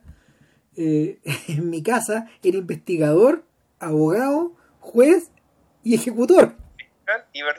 Y, verdugo, Claro, y la, la, esa Buddy Deeds las hacía todas en la casa, le sacó la chucha al, al cabro chico. Es lo más probable. Y, y, de alguna manera, de alguna manera se generó una distancia tal con su viejo que eh, apenas pudo, el cabro se fue a Houston. Que es como el gran polo magnético eh, que te atrae o te repele. Por lo menos, por lo menos se figura así en la película. Y, en Houston hizo otra vida, se casó, estuvo ocho años dando vuelta por ahí. Eh, pasa que se, se, casó con, se casó bien, digamos, bien en términos de que se casó con la que es con plata, de modo que trabajó para el suegro. Y todo se fue a la chucha. Y en algún momento, claro, y no te explican por qué, no te lo explican verbalmente, pero tú lo entiendes en la escena cuando él va a su casa a buscar las cosas. A su ex casa, claro. Claro, a su ex casa y... Que está en San Antonio. A la, a la ex señora, que Ahí, ahí, en cinco minutos por Frances McDormand, bueno, que está ahí, una, una actuación maravillosa, porque es un personaje que realmente te da susto. Claro. Y tú te apena y te da susto. Tú entendí, chuta, este hombre tiene que, este hombre cayó de las brasas al fuego. Sin querer, y para ninguno de los dos, digamos, porque los dos resultan víctimas trágicas. Exacto. En ese matrimonio arreglado probablemente, o hecho por conveniencia, o, o, tal vez por cariño, quién sabe, pero en fin. Eh, fue un gran malentendido. Sí, claro, porque en el fondo Buddy Deeds, o sea, perdón, porque Sam Deeds está huyendo de Buddy Deeds, de esa otra sombra más grande. ¿Qué es lo que ocurría? Que, esta distancia motiva la, la, duda la duda metódica del hijo. El hijo en el fondo sospecha que este cadáver, y ya después, se, después él está convencido de que este cadáver es el sheriff Wade y que su viejo se echó al sheriff. Él entiende de inmediato, ¿qué hace la película? La película te dice, ya, encontramos un cadáver. El sheriff entiende de inmediato que este cadáver corresponde a un sheriff anterior. Sí, porque tiene la placa. Porque tiene la placa, y por lo tanto, y ahí inmediato, la película nos cuenta el mito. Corte. Entre publicar la verdad y publicar el mito, nos presentan el mito. De hecho, se invierte, es interesante, se invierte la relación de, causa-efecto que existe en, el Liberty Balance y nos presentan el, básicamente el final de la historia antes. O la, escena, la escena clave de la historia. Y la escena clave es súper simple. Una noche, una noche eh, en un local, en un local, tres, tres oficiales de la ley sentados a la mesa, el sheriff Wade al centro, Chris Christopherson, en un papel que da susto, muy bien. Eh, Muy bien. Matthew McConaughey como Buddy Deeds y al lado otro actor que viene a ser el futuro alcalde. Hollis. Hollis. es el nombre del personaje para referirnos a él. Claro. Y, y, que, y que viene a ser el, el único el único habilitado es, un poco él es como él es el único habilitado para poder contar la historia es como Andy Devine el, el único sobreviviente que puede contarte qué pasó. que Andy Devine en, en, El hombre que mató a Liberty Balance. Y lo que nos cuentan es una tremenda tensión en la mesa. Es la historia de un subalterno que le está faltando el respeto al jefe, porque el jefe le falta el respeto a la ley. Y, y, de un, y de un jefe que le dice, a su subalterno, eres hombre muerto, weón. Ah, sí. O sea, sabemos cómo va a terminar esto. ¿Qué pasó? El sheriff Wade desapareció esa noche. Entonces el mito, ¿qué es lo que decía el mito? El mito decía que básicamente el sheriff se fue muerto de susto porque Buddy Ditch lo echó a punta de, de, de, lo intimidó entre su postura viril bueno, y su integridad y su decisión. no, y el, sheriff, el sheriff se arrancó con plata también. Se arrancó con 10 mil dólares. Entonces tú decías, ah, no, se arrancó con plata, cachó que ya se le acabó el negocio, se fue, y desde entonces, puta, eh, efectivamente, el, juez Stoddard o Buddy Ditch, instauró la civilización en este pueblo. Claro. Y, y, y, Wade desaparece en la noche con 10 mil dólares rumbo a México, lo más probable. Claro. Claro. Eh, la aparición del cadáver de inmediato obliga a reevaluar el mito. Claro. Y a reevaluar, a reevaluar todo lo que los personajes piensan de sí mismos en relación al mito. Todo empieza a temblar sin que nadie se dé cuenta, de hecho, porque el público, la prensa, y, los constituyentes no están enterados de esto. Y además están preocupados de que del monolito o del, del, repujado en cobre que le van a levantar a, a Badinich. Entonces, eso es la noticia el fin de semana. De hecho, volvemos a esta idea de que todo esto ocurre en un tiempo apretado. Sí, y, y además están preocupados también de puta, posibles proyectos inmobiliarios, de que van a quieren crear una nueva cárcel, o sea, se está moviendo. Claro, eh, eh, ahora lo que, lo que eh, es súper buen punto ese eh, lo que se está construyendo no son casas. Lo que se está construyendo, o sea, lo que se está destruyendo es una base del ejército que ha existido ahí desde la Segunda Guerra Mundial y va a ser reemplazada lo más probable por una cárcel eh, privatizada. Ahí se está mirando hacia el futuro, este futuro atroz de hecho que hay en varios estados, donde las cárceles son, las cárceles son controladas por privados. Son negocios. Claro. Y, lo que se va a perder en, en pega y en plata por el ejército, que contrata mucha gente del lugar, se va a ganar con la cárcel en principio. Y, y todos están un poco nostálgicos, no lo expresan, pero todos están un poco nostálgicos de los buenos días de Patty Deeds, donde que, que, para todos estos efectos venía a ser como el aceite que ponía en contacto todas estas realidades. ¿Qué hacía Dietz? Bueno, tenía las manos metidas en el control de la ley, pero también en el control em, de los impuestos, también en las inversiones inmobiliarias, está en todos lados.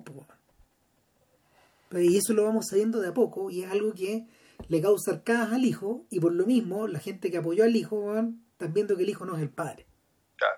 No quiere serlo y que no lo va a hacer y ya se preparan para utilizar al su subalterno, a Herrera creo, creo que se llama el personaje, Mark Herrera, algo así, eh, para, para convertirlo en el nuevo sheriff. En algún momento este tipo, que es una persona derecha, va y le dice a, va y le dice a, Sam, ¿qué opinarías si me tiro de sheriff? Quería contártelo de quería contártelo a la cara primero. No te enteres por otro. Claro, y la, la, la, la, pregunta es contestada con otra pregunta. Oye, ¿qué piensas de la cárcel? Oh, es un asunto muy complejo, le dice. Ah, ah vas a ser un buen sheriff, le dice. claro. Puta, man. No va, a ser, no va a ser como yo, pues, no va a ser un buen como yo, va a ser un buen sheriff. Es decir, va a ser como Buddy Beats. va, va, claro, va a ser el aceite que lubrica todo. O, esa, o eso debería ya apuntar al fondo. Eh, hay varios personajes. Tony Lubianco en City of Hope, por ejemplo. Eh, o el propio, el propio alcalde Bachi en City of Hope, pero es más bruto ese personaje, no está bien, no está bien tan, no está tan bien creado. El mismo, el mismo personaje de Carl también está muy bien armado en ese sentido, en City of Hope. Y acá, obviamente, Hollis es, eh, eh Otis, y, hay algunos más, que, sobre todo la señora Cruz, la, que, que, son personajes que son personajes que en el fondo parecen apuntar a que un buen miembro de la comunidad puede hacer cosas malas para la comunidad. pero, y, sin contar el spoiler, el, tú no podrías entender que el, lo que ocurrió que con la con, este mito del, del, del Liberty digamos que está ahí, la muerte de y la muerte del, de, del, comisario Wade, del sheriff Wade, no fue no solamente, digamos, ¿cachai? el hecho de que eh, cambiamos un sheriff por otro, digamos, y donde claramente el sheriff nuevo era mucho mejor que el anterior, porque no se podía hacer peor que ese concha su madre, digamos, que decirlo. En realidad lo que te cuentan, ¿cachai? En realidad es que como un, como un grupete de conspiradores, en último término, se tomó el pueblo. ¿cachai? Lo que a su vez también incluye a la empresaria, ¿cachai? A, la señora, a la señora Ahora, mira, yo no los denominaría, yo no los denominaría como conspiradores, pero finalmente, finalmente lo que se produce, lo que se produce es una conjunción de intereses. Pero son conspiradores en la medida que accidentalmente se encontró un, grupo se encontró juntos relacionados con esto. Y todos terminaron, digamos, efectivamente estableciendo una red de complicidad, silencio, Y mutuo apoyo que terminó pues, también después redundando, En el tema, weón, ¿cachai? Del lago no sé cuántito, weón, repartiéndose los terrenos, weón, puta plata que le cayó para esta otra. Pero tengo una pregunta ahí, Todas las figuras, y todas las figuras de poder, digamos, ¿cachai? Que están en el presente de esta historia, ¿cachai? Son las figuras, ¿cachai? Son, son las figuras que estuvieron metidas, ¿cachai? En, este, en esta historia. Pero eso acaso no es lo que pasa, primero que nada, en todos los pueblos chicos. Y en segundo lugar, en todos los proyectos democráticos también. Estoy pensando en la concertación, pero alguien que vea HBO me contestaría, bueno, pero lo que tú me estás contando es el argumento de Deadwood. Efectivamente. Deadwood, Deadwood es sobre esto, es la misma historia, esta historia, pero estirado. En, en, 30 capítulos. Entonces, yo creo que, yo creo que en el fondo, eh, en el fondo, la, la, uno de los centros de interés de esta película y, se prolonga en Sunshine State también de, de, cierta forma la película que transcurre en Florida es que Sales asoma la cabeza para mirar qué fue de los ganadores de estos ganadores de estos conspiradores que son los tipos que en el fondo prosperaron eh, es una mirada, es una mirada más, más detenida al senador Stoddard y a sus amigos. Más fija, más detenida, más, más precisa. No es la mirada hacia Tom Donifon, al perdedor de esta historia, o el tipo que desapareció. yo, yo siento que va por ahí. Ahora, cada uno de estos sujetos tiene fantasmas. Y todos los fantasmas consisten en, en, eh, todos los fantasmas todos los fantasmas revierten a uno solo que es Buddy Deeds que para esos efectos es el factotum es el que es el que lo mueve todo y que todos los hilos llegan hacia él al final.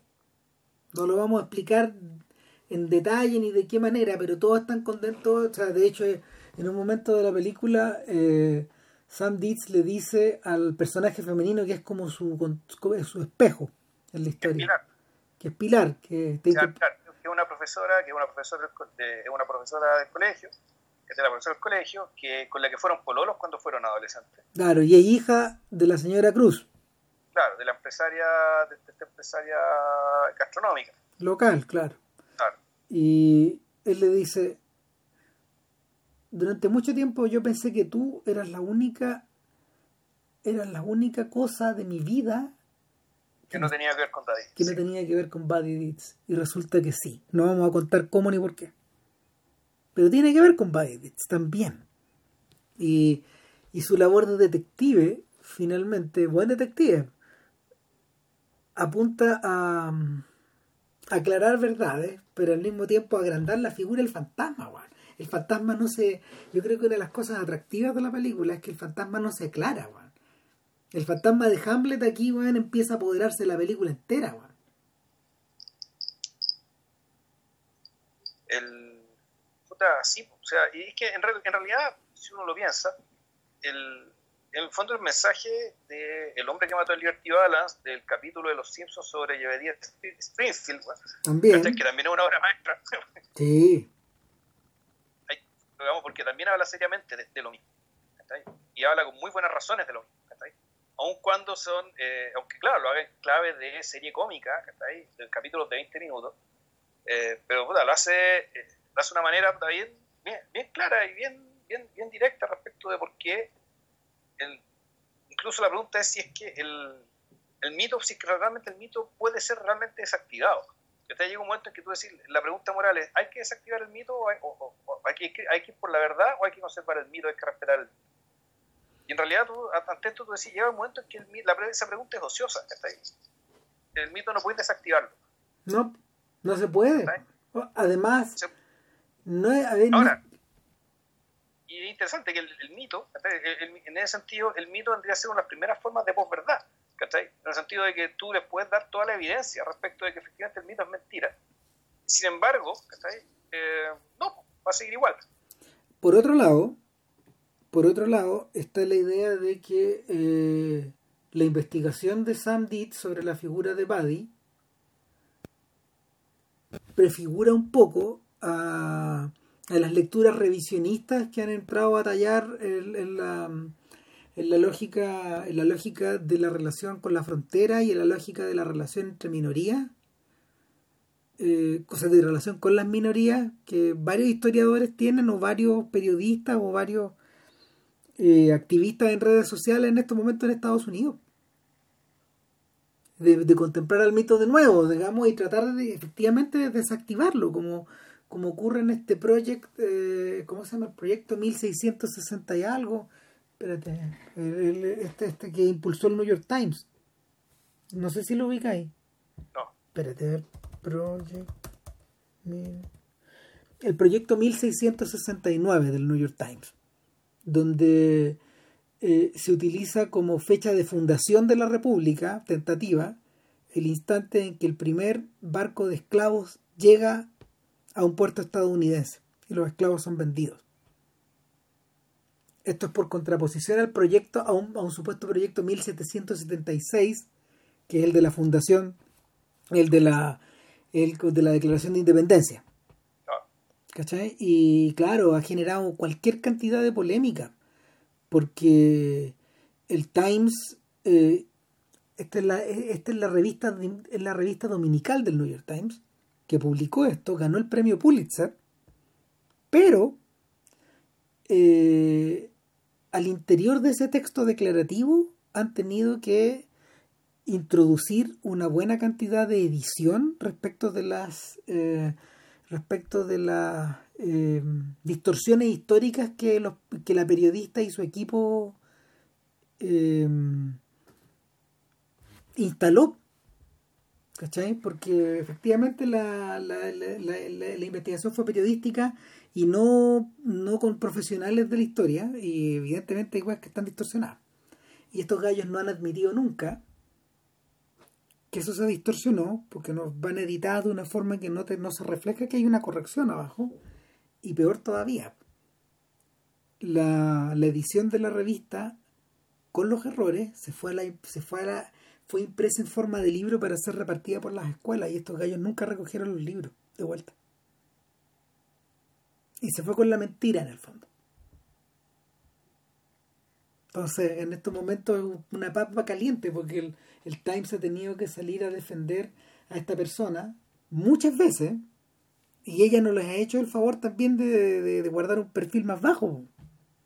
No sé, les quedó un poco la cagada, precisamente por precisamente por desactivar el mito. El, el ejercicio era complicado. Entonces, puta. Ahora, volviendo, volviendo a la película. Eh, yo creo que tal como la otra, la película pierde poder en la medida de que es incapaz de seguir, de continuar profundizando y expandiendo los descubrimientos que hace. Entonces, eh, a la hora de cerrar, tiene que empezar a, tiene que empezar a comprimir sus historias y a cerrar de una manera que no, bueno, nunca, nunca es totalmente satisfactoria. Eh, en ese sentido, Altman cierra mejor sus películas que, que Sales, porque Altman se permite dejar cabos sueltos. Y, el poderío dramático con el que opera, eh, yo creo que es más puro, más, tiene más energía acá acá a lo, a lo, a lo que a lo que a lo que termina llegando una vez que una vez que el Sam Dietz acepta que el mito de Buddy, como dice JP, no se puede desactivar, es básicamente una convivencia con el mito. Y la sensación de que ese mito algún día, ese mito, ese mito de este hombre blanco, eh, con poder investido por la ley, con la pistola al cinto y el sombrero en la cabeza, y la insignia en el pecho, es casi como estuviéramos, casi como si estuviéramos descubriendo un superhéroe, describiendo un superhéroe. en el sentido de, de, de, Watchmen, de hecho. Este personaje algún día va a ser reemplazado por alguien que efectivamente no va a ser un white savior. No va a ser un salvador blanco. Sino sino probablemente, sino probablemente una figura de cuño mexicano-latino. Que... lo dicen. De 20, de 20 ciudadanos de esta ciudad, 19 son mexicanos. Claro. si la cuestión ya es un. O sea, ya, ya es un hecho. De fondo, aquí, aquí lo, tú lo que estáis viendo es. Volvemos. El tema es también otra forma de ver el cambio social. ¿Cómo lo vives? ¿Cómo lo registras?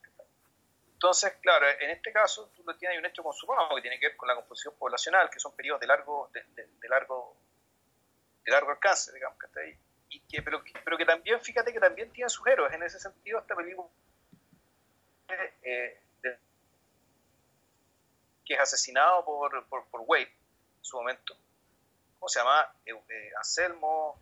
El señor Cruz. El, señor Cruz, que vendría a ser el papá de Pilar.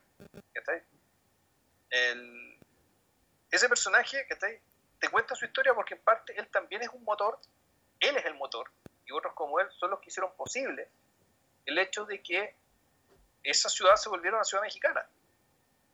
O sea, étnicamente mexicana dentro del territorio estadounidense. En el fondo, el, el, personaje, el personaje de Cruz, eh, uno diría incluso que es, hasta más importante en términos de el, de lo que realmente importa, que es quién vive en ciertos lugares, quién le, da, quién le da el carácter a cierto lugar. En el fondo es la historia que está por debajo de la historia de quien ocupa los cargos. El que no ocupa los cargos básicamente es, es, el fondo es un epifenómeno, es casi superestructura respecto de otros movimientos que son mucho más importantes y que la película también se detiene, aunque poquito, en abordarla. En el fondo de esta historia, bueno, es básicamente un desplazamiento, un cambio de poder. Pero ese cambio de poder se da porque hay un cambio en la composición de la población. Y eso también está contado. Y aquí también hay un, y aquí también hay un héroe, o mejor dicho, un mártir. Sí. Que, que, que, este señor Cruz, que, que, más que un señor, que un cabro muy joven, digamos, que, era, que, era el marido, digamos, de esta empresaria también cuando eran muy jóvenes, y los dos cruzaron a Estados Unidos y empezaron a ayudar a que cruzara más gente. Entonces, bueno, también. eso, eso, esos personajes, aunque en realidad esos son los personajes que, que, hacen que las cosas cambien, Enrico. Total que en esas idas, en, en, en, esas idas y en esas vueltas finalmente,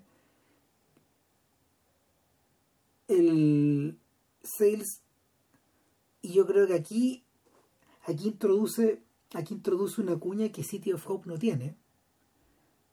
Sales, entra a jugar como con el tiempo, con la estructura temporal del, lugar con que está pisando.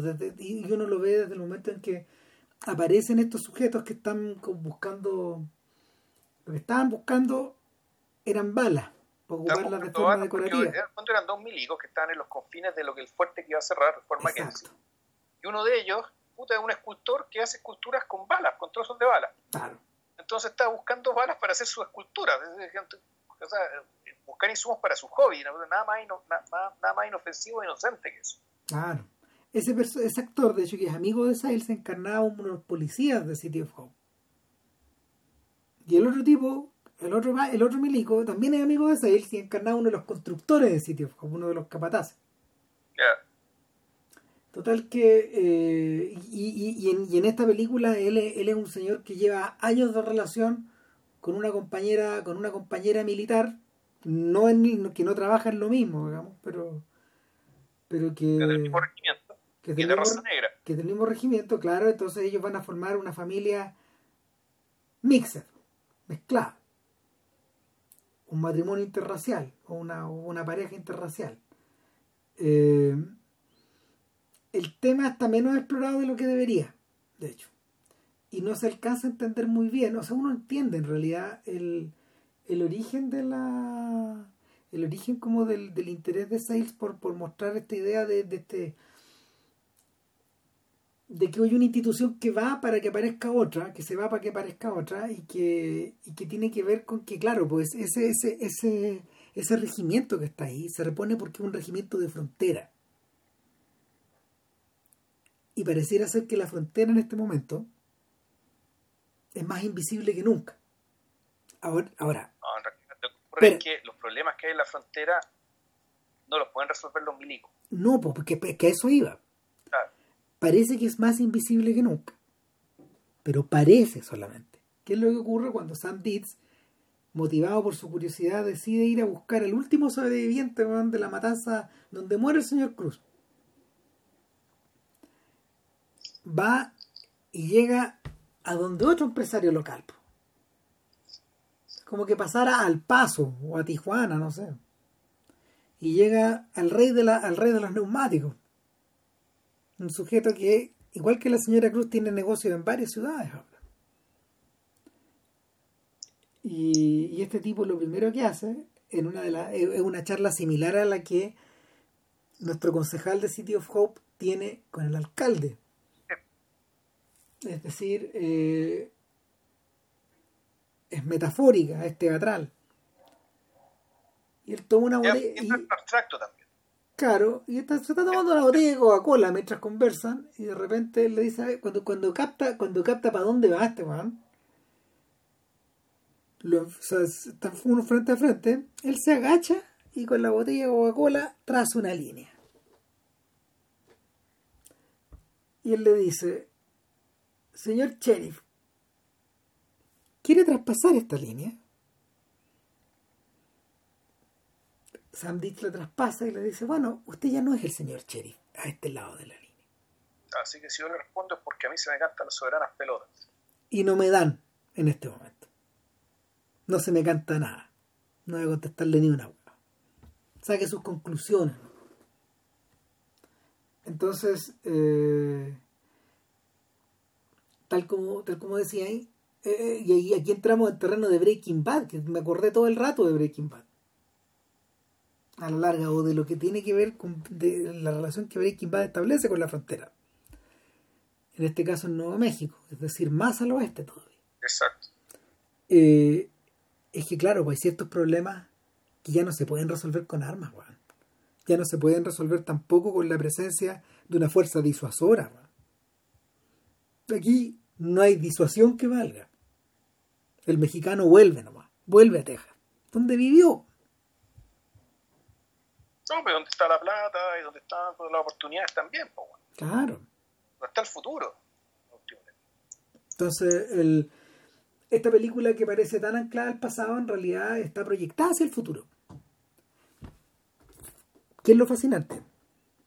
Volvemos a esta escena inicial a la que había evocado, la de la de Chris Cooper sentado arriba del capot del auto en este drive-in destruido.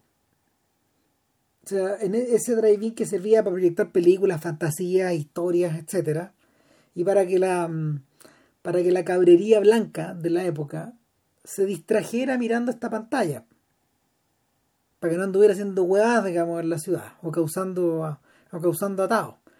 Además que, claro, pues, tradicionalmente los drive-in, aquí, eh, allá eh, y acá también, y donde sea, se han utilizado como espacios para el punk. Weón. Claro, son, son moteles arriba de cuatro ruedas. Entonces, efectivamente, en esta escena que parece inconsecuencial, el sheriff Deeds, en una de sus múltiples, en una de sus múltiples pegas, anda revisando la moralidad de los cabros. Y abre, abre un auto que parece que conoce, es su auto. Es el auto de él, bueno, está el cabro chico con, con pilar. po.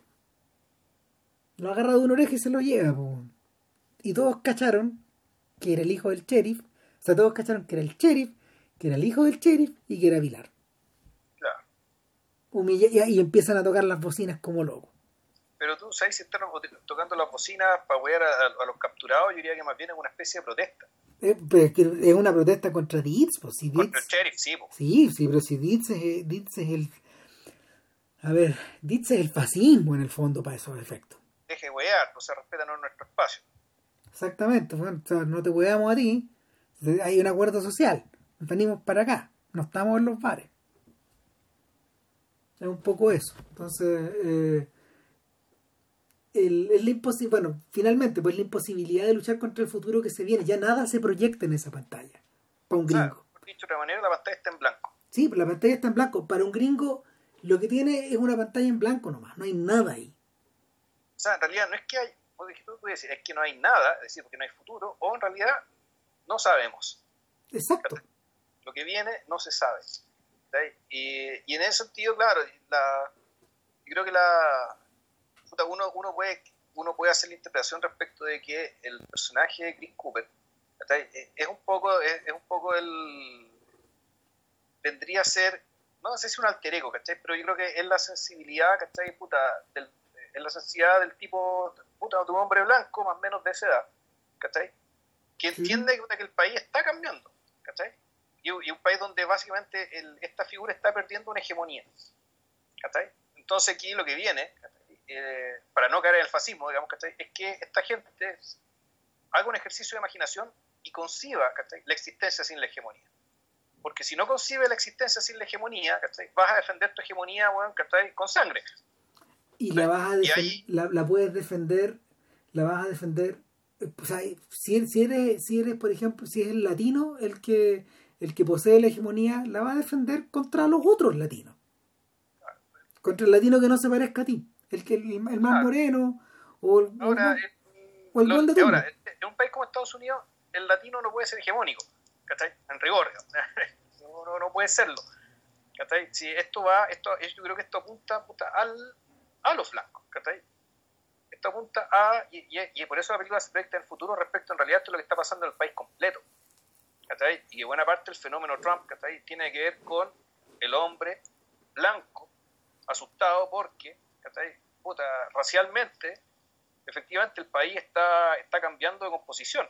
Sí, de Están hecho, cambiando, están cambiando la mayoría y en términos de hombre, ¿cachai? Puta, ahora las mujeres tienen más derechos, ¿cachai? Y tienen los derechos que deben tener.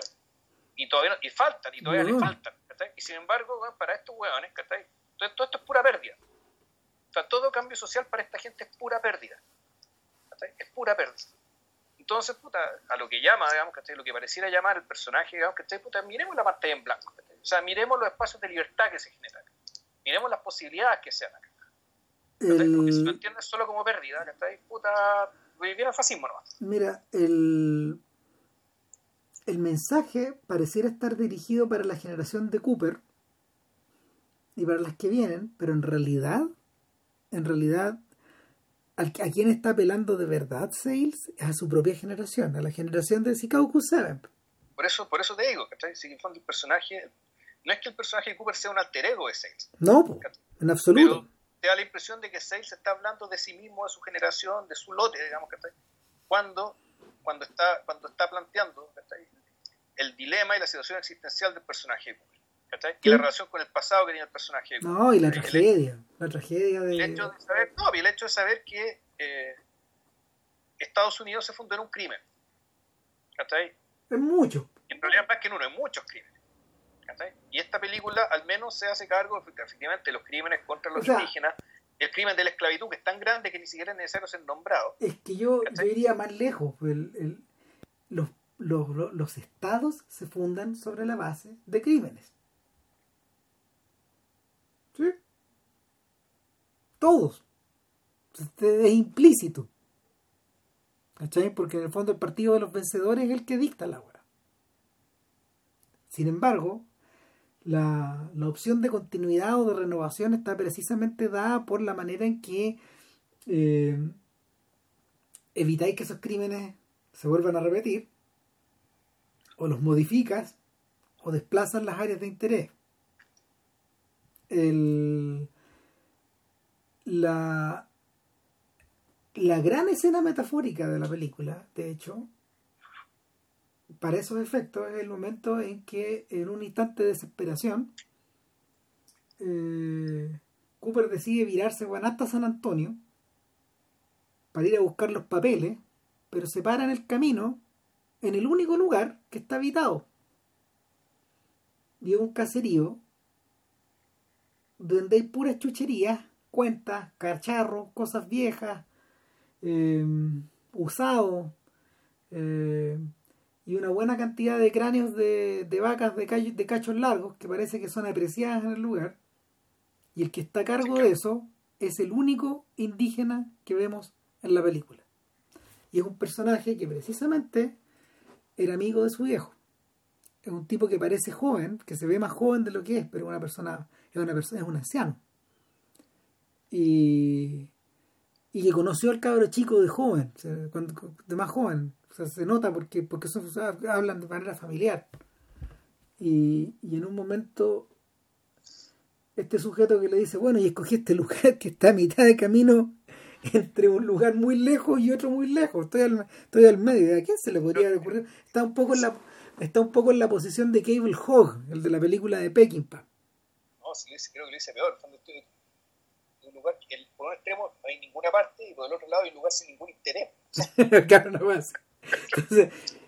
Y ese es el espacio fantasmal que a mí, como indígena, me toca, loco. O sea, es, es, eso es lo que está diciendo, Juan. Soy un fantasma acá. Y escogí serlo porque en este lugar no me mueve agua. Y,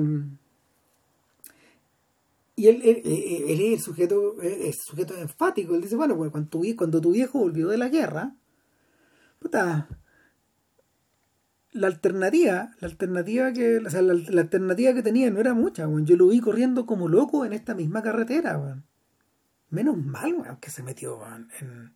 Menos mal que se metió en la comisaría, porque si no, la cosa habría ido a mal. Así hubiera terminado en la cana. Hubiera terminado en la cana, en la cana o en el desierto. Hubiera terminado como el Cherry White. Entonces, el, el, cuadro, el cuadro que le pintan acerca en el fondo del héroe eh, eh, eh, a partir de un sujeto que lo estimaba, es ponerlo totalmente bajo cuestión. Es el momento en que hay mayor fragilidad respecto de la del estatus de esta, de esta estatua.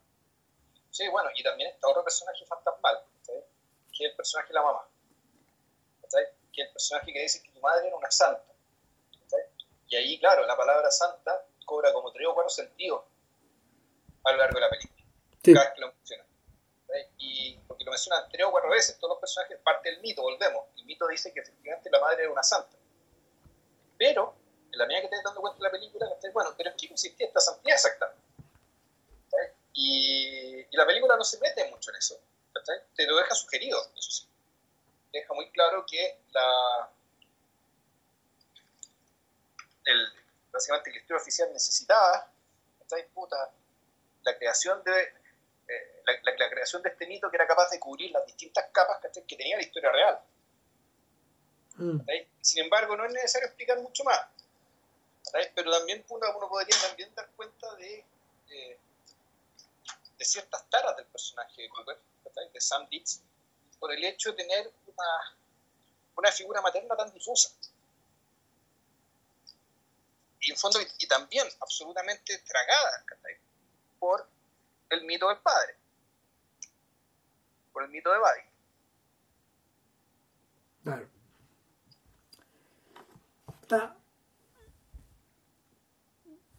No sé si no sé si nos iremos a encontrar después con John Sayles en alguna otra ocasión. Pero, yo, creo... yo, a mí me encantaría hacer, eh, ver Matigua. Yo creo que sí. Y verla a ver qué onda. Eh, Mira, la película no es redonda, pero las cosas que plantea son fascinantes. Es muy buena. Es muy buena, no es, pero no es una obra maestra ni por nada. Ahora, yo, yo sí, una cosa que me provoca mucha. O sea, Sales, Sales ha sido, uno, ha sido uno de mis directores favoritos por años, de años, de años, de años, pero por, por harto tiempo lo tuve votado hasta que empecé a ubicar DVDs viejos de, la, de las películas que no había visto. Pero, pero una de las cosas que a mí me llama la atención es que en general, Sales no es un personaje de grandes gestos. Sus películas son súper ambiciosas, pero como, como discutimos recién, no están hechas de una forma grandilocuente. Entonces son películas que tienen muchas fisuras también. Pero claro, el problema es que... eh, No, sí, yo creo que las fisuras vienen, volvemos, por el tema de, de que la ambición no cabe dentro del formato. No. O sea, de hecho... Y ahora la- pregunta es, ¿por qué Sales no está haciendo series? Eh, porque yo creo que él se siente que está muy viejo nomás, pues es un señor que es a la antigua. Yo creo que, yo creo que le debe gustar mucho el formato de la película y en vez de hacer series escribe. En vez de hacer series escribe. Y escribe novelas que no son cortas, o sea, 400 páginas para arriba. Entonces, o sea, él- y ahí puede jugar cuanto quiera. Y, y en realidad eh, como ha sido un como ha sido un sujeto que ha estado escribiendo casi 50 años más o menos porque de muy joven escribió o sea, desde muy joven lanzó su carrera literaria en realidad bueno, yo creo que le importa una raja en algún momento hizo una serie una serie que se llamaba Shannon's Deal pero como en los 90 en el fondo llegó a, llegó adelantado como 30 años a esta idea como varios otros también. Sí, hay que pensar que hay que pensar que el creador de Los Sopranos, de hecho, casi lo perdemos por David Chase. Casi no hace Los Sopranos porque en realidad él se metió en la televisión muy de antes. El, mucha gente, mucha gente eh, se, se quebró la, se ha quebrado la cabeza pensando qué pasa con David Chase que no vuelve a hacer una serie. Y en realidad es al revés la carrera de Chase culminó con Los Sopranos. Chase se jubiló para estos efectos. Ha hecho películas, ha hecho, ha hecho un- hizo una película, ahora hizo otra, pero en realidad no está interesado. Yo, yo no lo veo interesado en absoluto en volver a hacer una serie. Nunca va. Salud. Es un poco, es un poco la actitud de, es un poco la actitud de, de Larry David, pero Larry David de Curve Your Enthusiasm, que dice, yo no, ya hice esta weá, no voy a hacer ni una weá. Y sin embargo, claro, pues, la contradicción está en que la serie donde dice que no hacer ni una weá es otra cosa más. Es un poco eso. Yo creo que Sales, para todos los efectos me da, mira, poco antes de la pandemia como que tenía medio armado una, una, una película y ahora hace poco volvió, recibieron un, recibieron un premio en México ahora porque él apoyó una mm, apoyó una producción, escribió una película junto con un mexicano. Entonces, por ahí yo creo que va. Y yo creo que llegamos a las 2 horas con 12, así que es el momento de cerrar. Sí, cerramos. Sí, cerramos antes de que nos demos más la lata, man. Y para la otra semana, ¿qué weá? Puta, mira, voy a ver Mank. Y si da, hagamos Mank. Ah, verdad que la están pidiendo. Yo creo que no da. ¿Tú crees que no da? No, yo creo que no da. Yo creo que no da. Y hablé con el, hablé con el muñeco esta semana y, y el muñeco me confirmó que no da, pues. weón. O sea, lo, lo mejor de todo de, de la charla fue que en realidad él se refirió a la película como si fuera una peliculita chiquitita. Fi- Fincher dijo, no, este es un ejercicio muy chico, weón. yo no sé, weón, para qué, o sea, te- te- te digo, yo no sé por qué hay gente que está obsesionada con las polémicas, las polémicas me importan un rábano. Esta película la hice porque me interesaba este lado del personaje. Y si había que mentir, había que mentir, weón, pero no, no, no, no, no es una película histórica, no es un filme ambicioso, no es nada. Es simplemente un ejercicio de estilo, esta la hice de taquito, básicamente pero no lo dijo de una forma soberbia, sino que lo dijo de una manera así como, bueno, y, y está esto también. O sea, yo creo que está bastante reconciliado con la idea de haber hecho la película y de haber en el fondo cumplido, cumplido este deber con su viejo también. Porque el viejo escribió este guion como un pasatiempo. El, el- papá, el padre de Fincher se había jubilado. Y, yo creo que el viejo escribió esta weá como para entretenerse y el hijo encontró que el tema era bueno lo tomó, lo, lo, lo, lo readaptó y lo filmó de una manera, de la manera lo más, lo más sofisticada y lo más bonita posible, y es una buena historia, es una buena película. Pero no es, esto no es Tenet. Por ningún lado. A lo mejor deberíamos hacer Tenet, bueno, no sé. O, o Malmkrog. no sé. Mm. Forrest Gump. O Forrest Gump. Mira, hoy día me la, me la tercié ahí antes de que, de que empezara el partido del Liverpool, me puse a ver unos trozos de Forrest Gump. Debo haber visto unos 40 minutos, ¿cachai? Y entre cuando puto, que los partidos siempre quedaba un buen votado, me cambiaba a ver Forrest Gump, ¿cachai? Entonces, Forrest Gump. Y, y, y, y, la y la ¿cómo se llama? y la y la salpicamos con, con un poquito de las otras. Pues aprovechando que tuviste contacto hace poco. Yo en contacto hace poco, sí. Claro. Yo no sé si eh, Náufrago cabe ahí, pero pero por lo menos volver al futuro sí cabe ahí. Ya. ¿Cachai? Habla un poco de lo mismo. Ya, Forrest Gump. ¿Qué tanta wea? A propósito de cosas sinópticas. Eh, no sé, es que, que día ando viendo Forrest Gump. Eh, puta, me pegué la cachada, weón, de que en el fondo esta es como una especie de película total, weón. Pero si lo es, pues, weón. Están todas, están, es que están todas las películas dentro de ella. E- Esa es una afirmación como a lo negro Martínez. Eh, ah, no sé. Saluda al negro, se está escuchando, cosa que dudo, digamos que está, pero Mm. está viendo así, se- siento que aquí está todo. Y por eso esta película, de fondo, es un. El, tema de su lugar en la cultura, ¿cachai? Y su capacidad para, básicamente, para atraer, y para atraer, y para atraer, y para atraer, y para atraer. Eh, en este caso, claro, el, que en el fondo es la figura, el- la metáfora gravitacional que se usa para el canon, digamos, ¿cachai? Para, para el ejercicio canónico. Aquí, claro, más, más allá que tenga que ver con los criterios de canónicos que dice, que dice Bloom, ¿cachai? yo creo que tiene que ver precisamente con su capacidad articular, ¿cachai? Está el- casi todo el, casi, ¿cómo decirlo? Casi todo el, casi todo el storytelling contemporáneo, ¿cachai? Es un poco Son eso, sí. y todos los géneros que están metidos adentro y todo, y, y además todos los traumas propiamente estadounidenses que estos buenos nos han exportado. Es un Eh, filme, eso. Entonces, es un filme pigonal.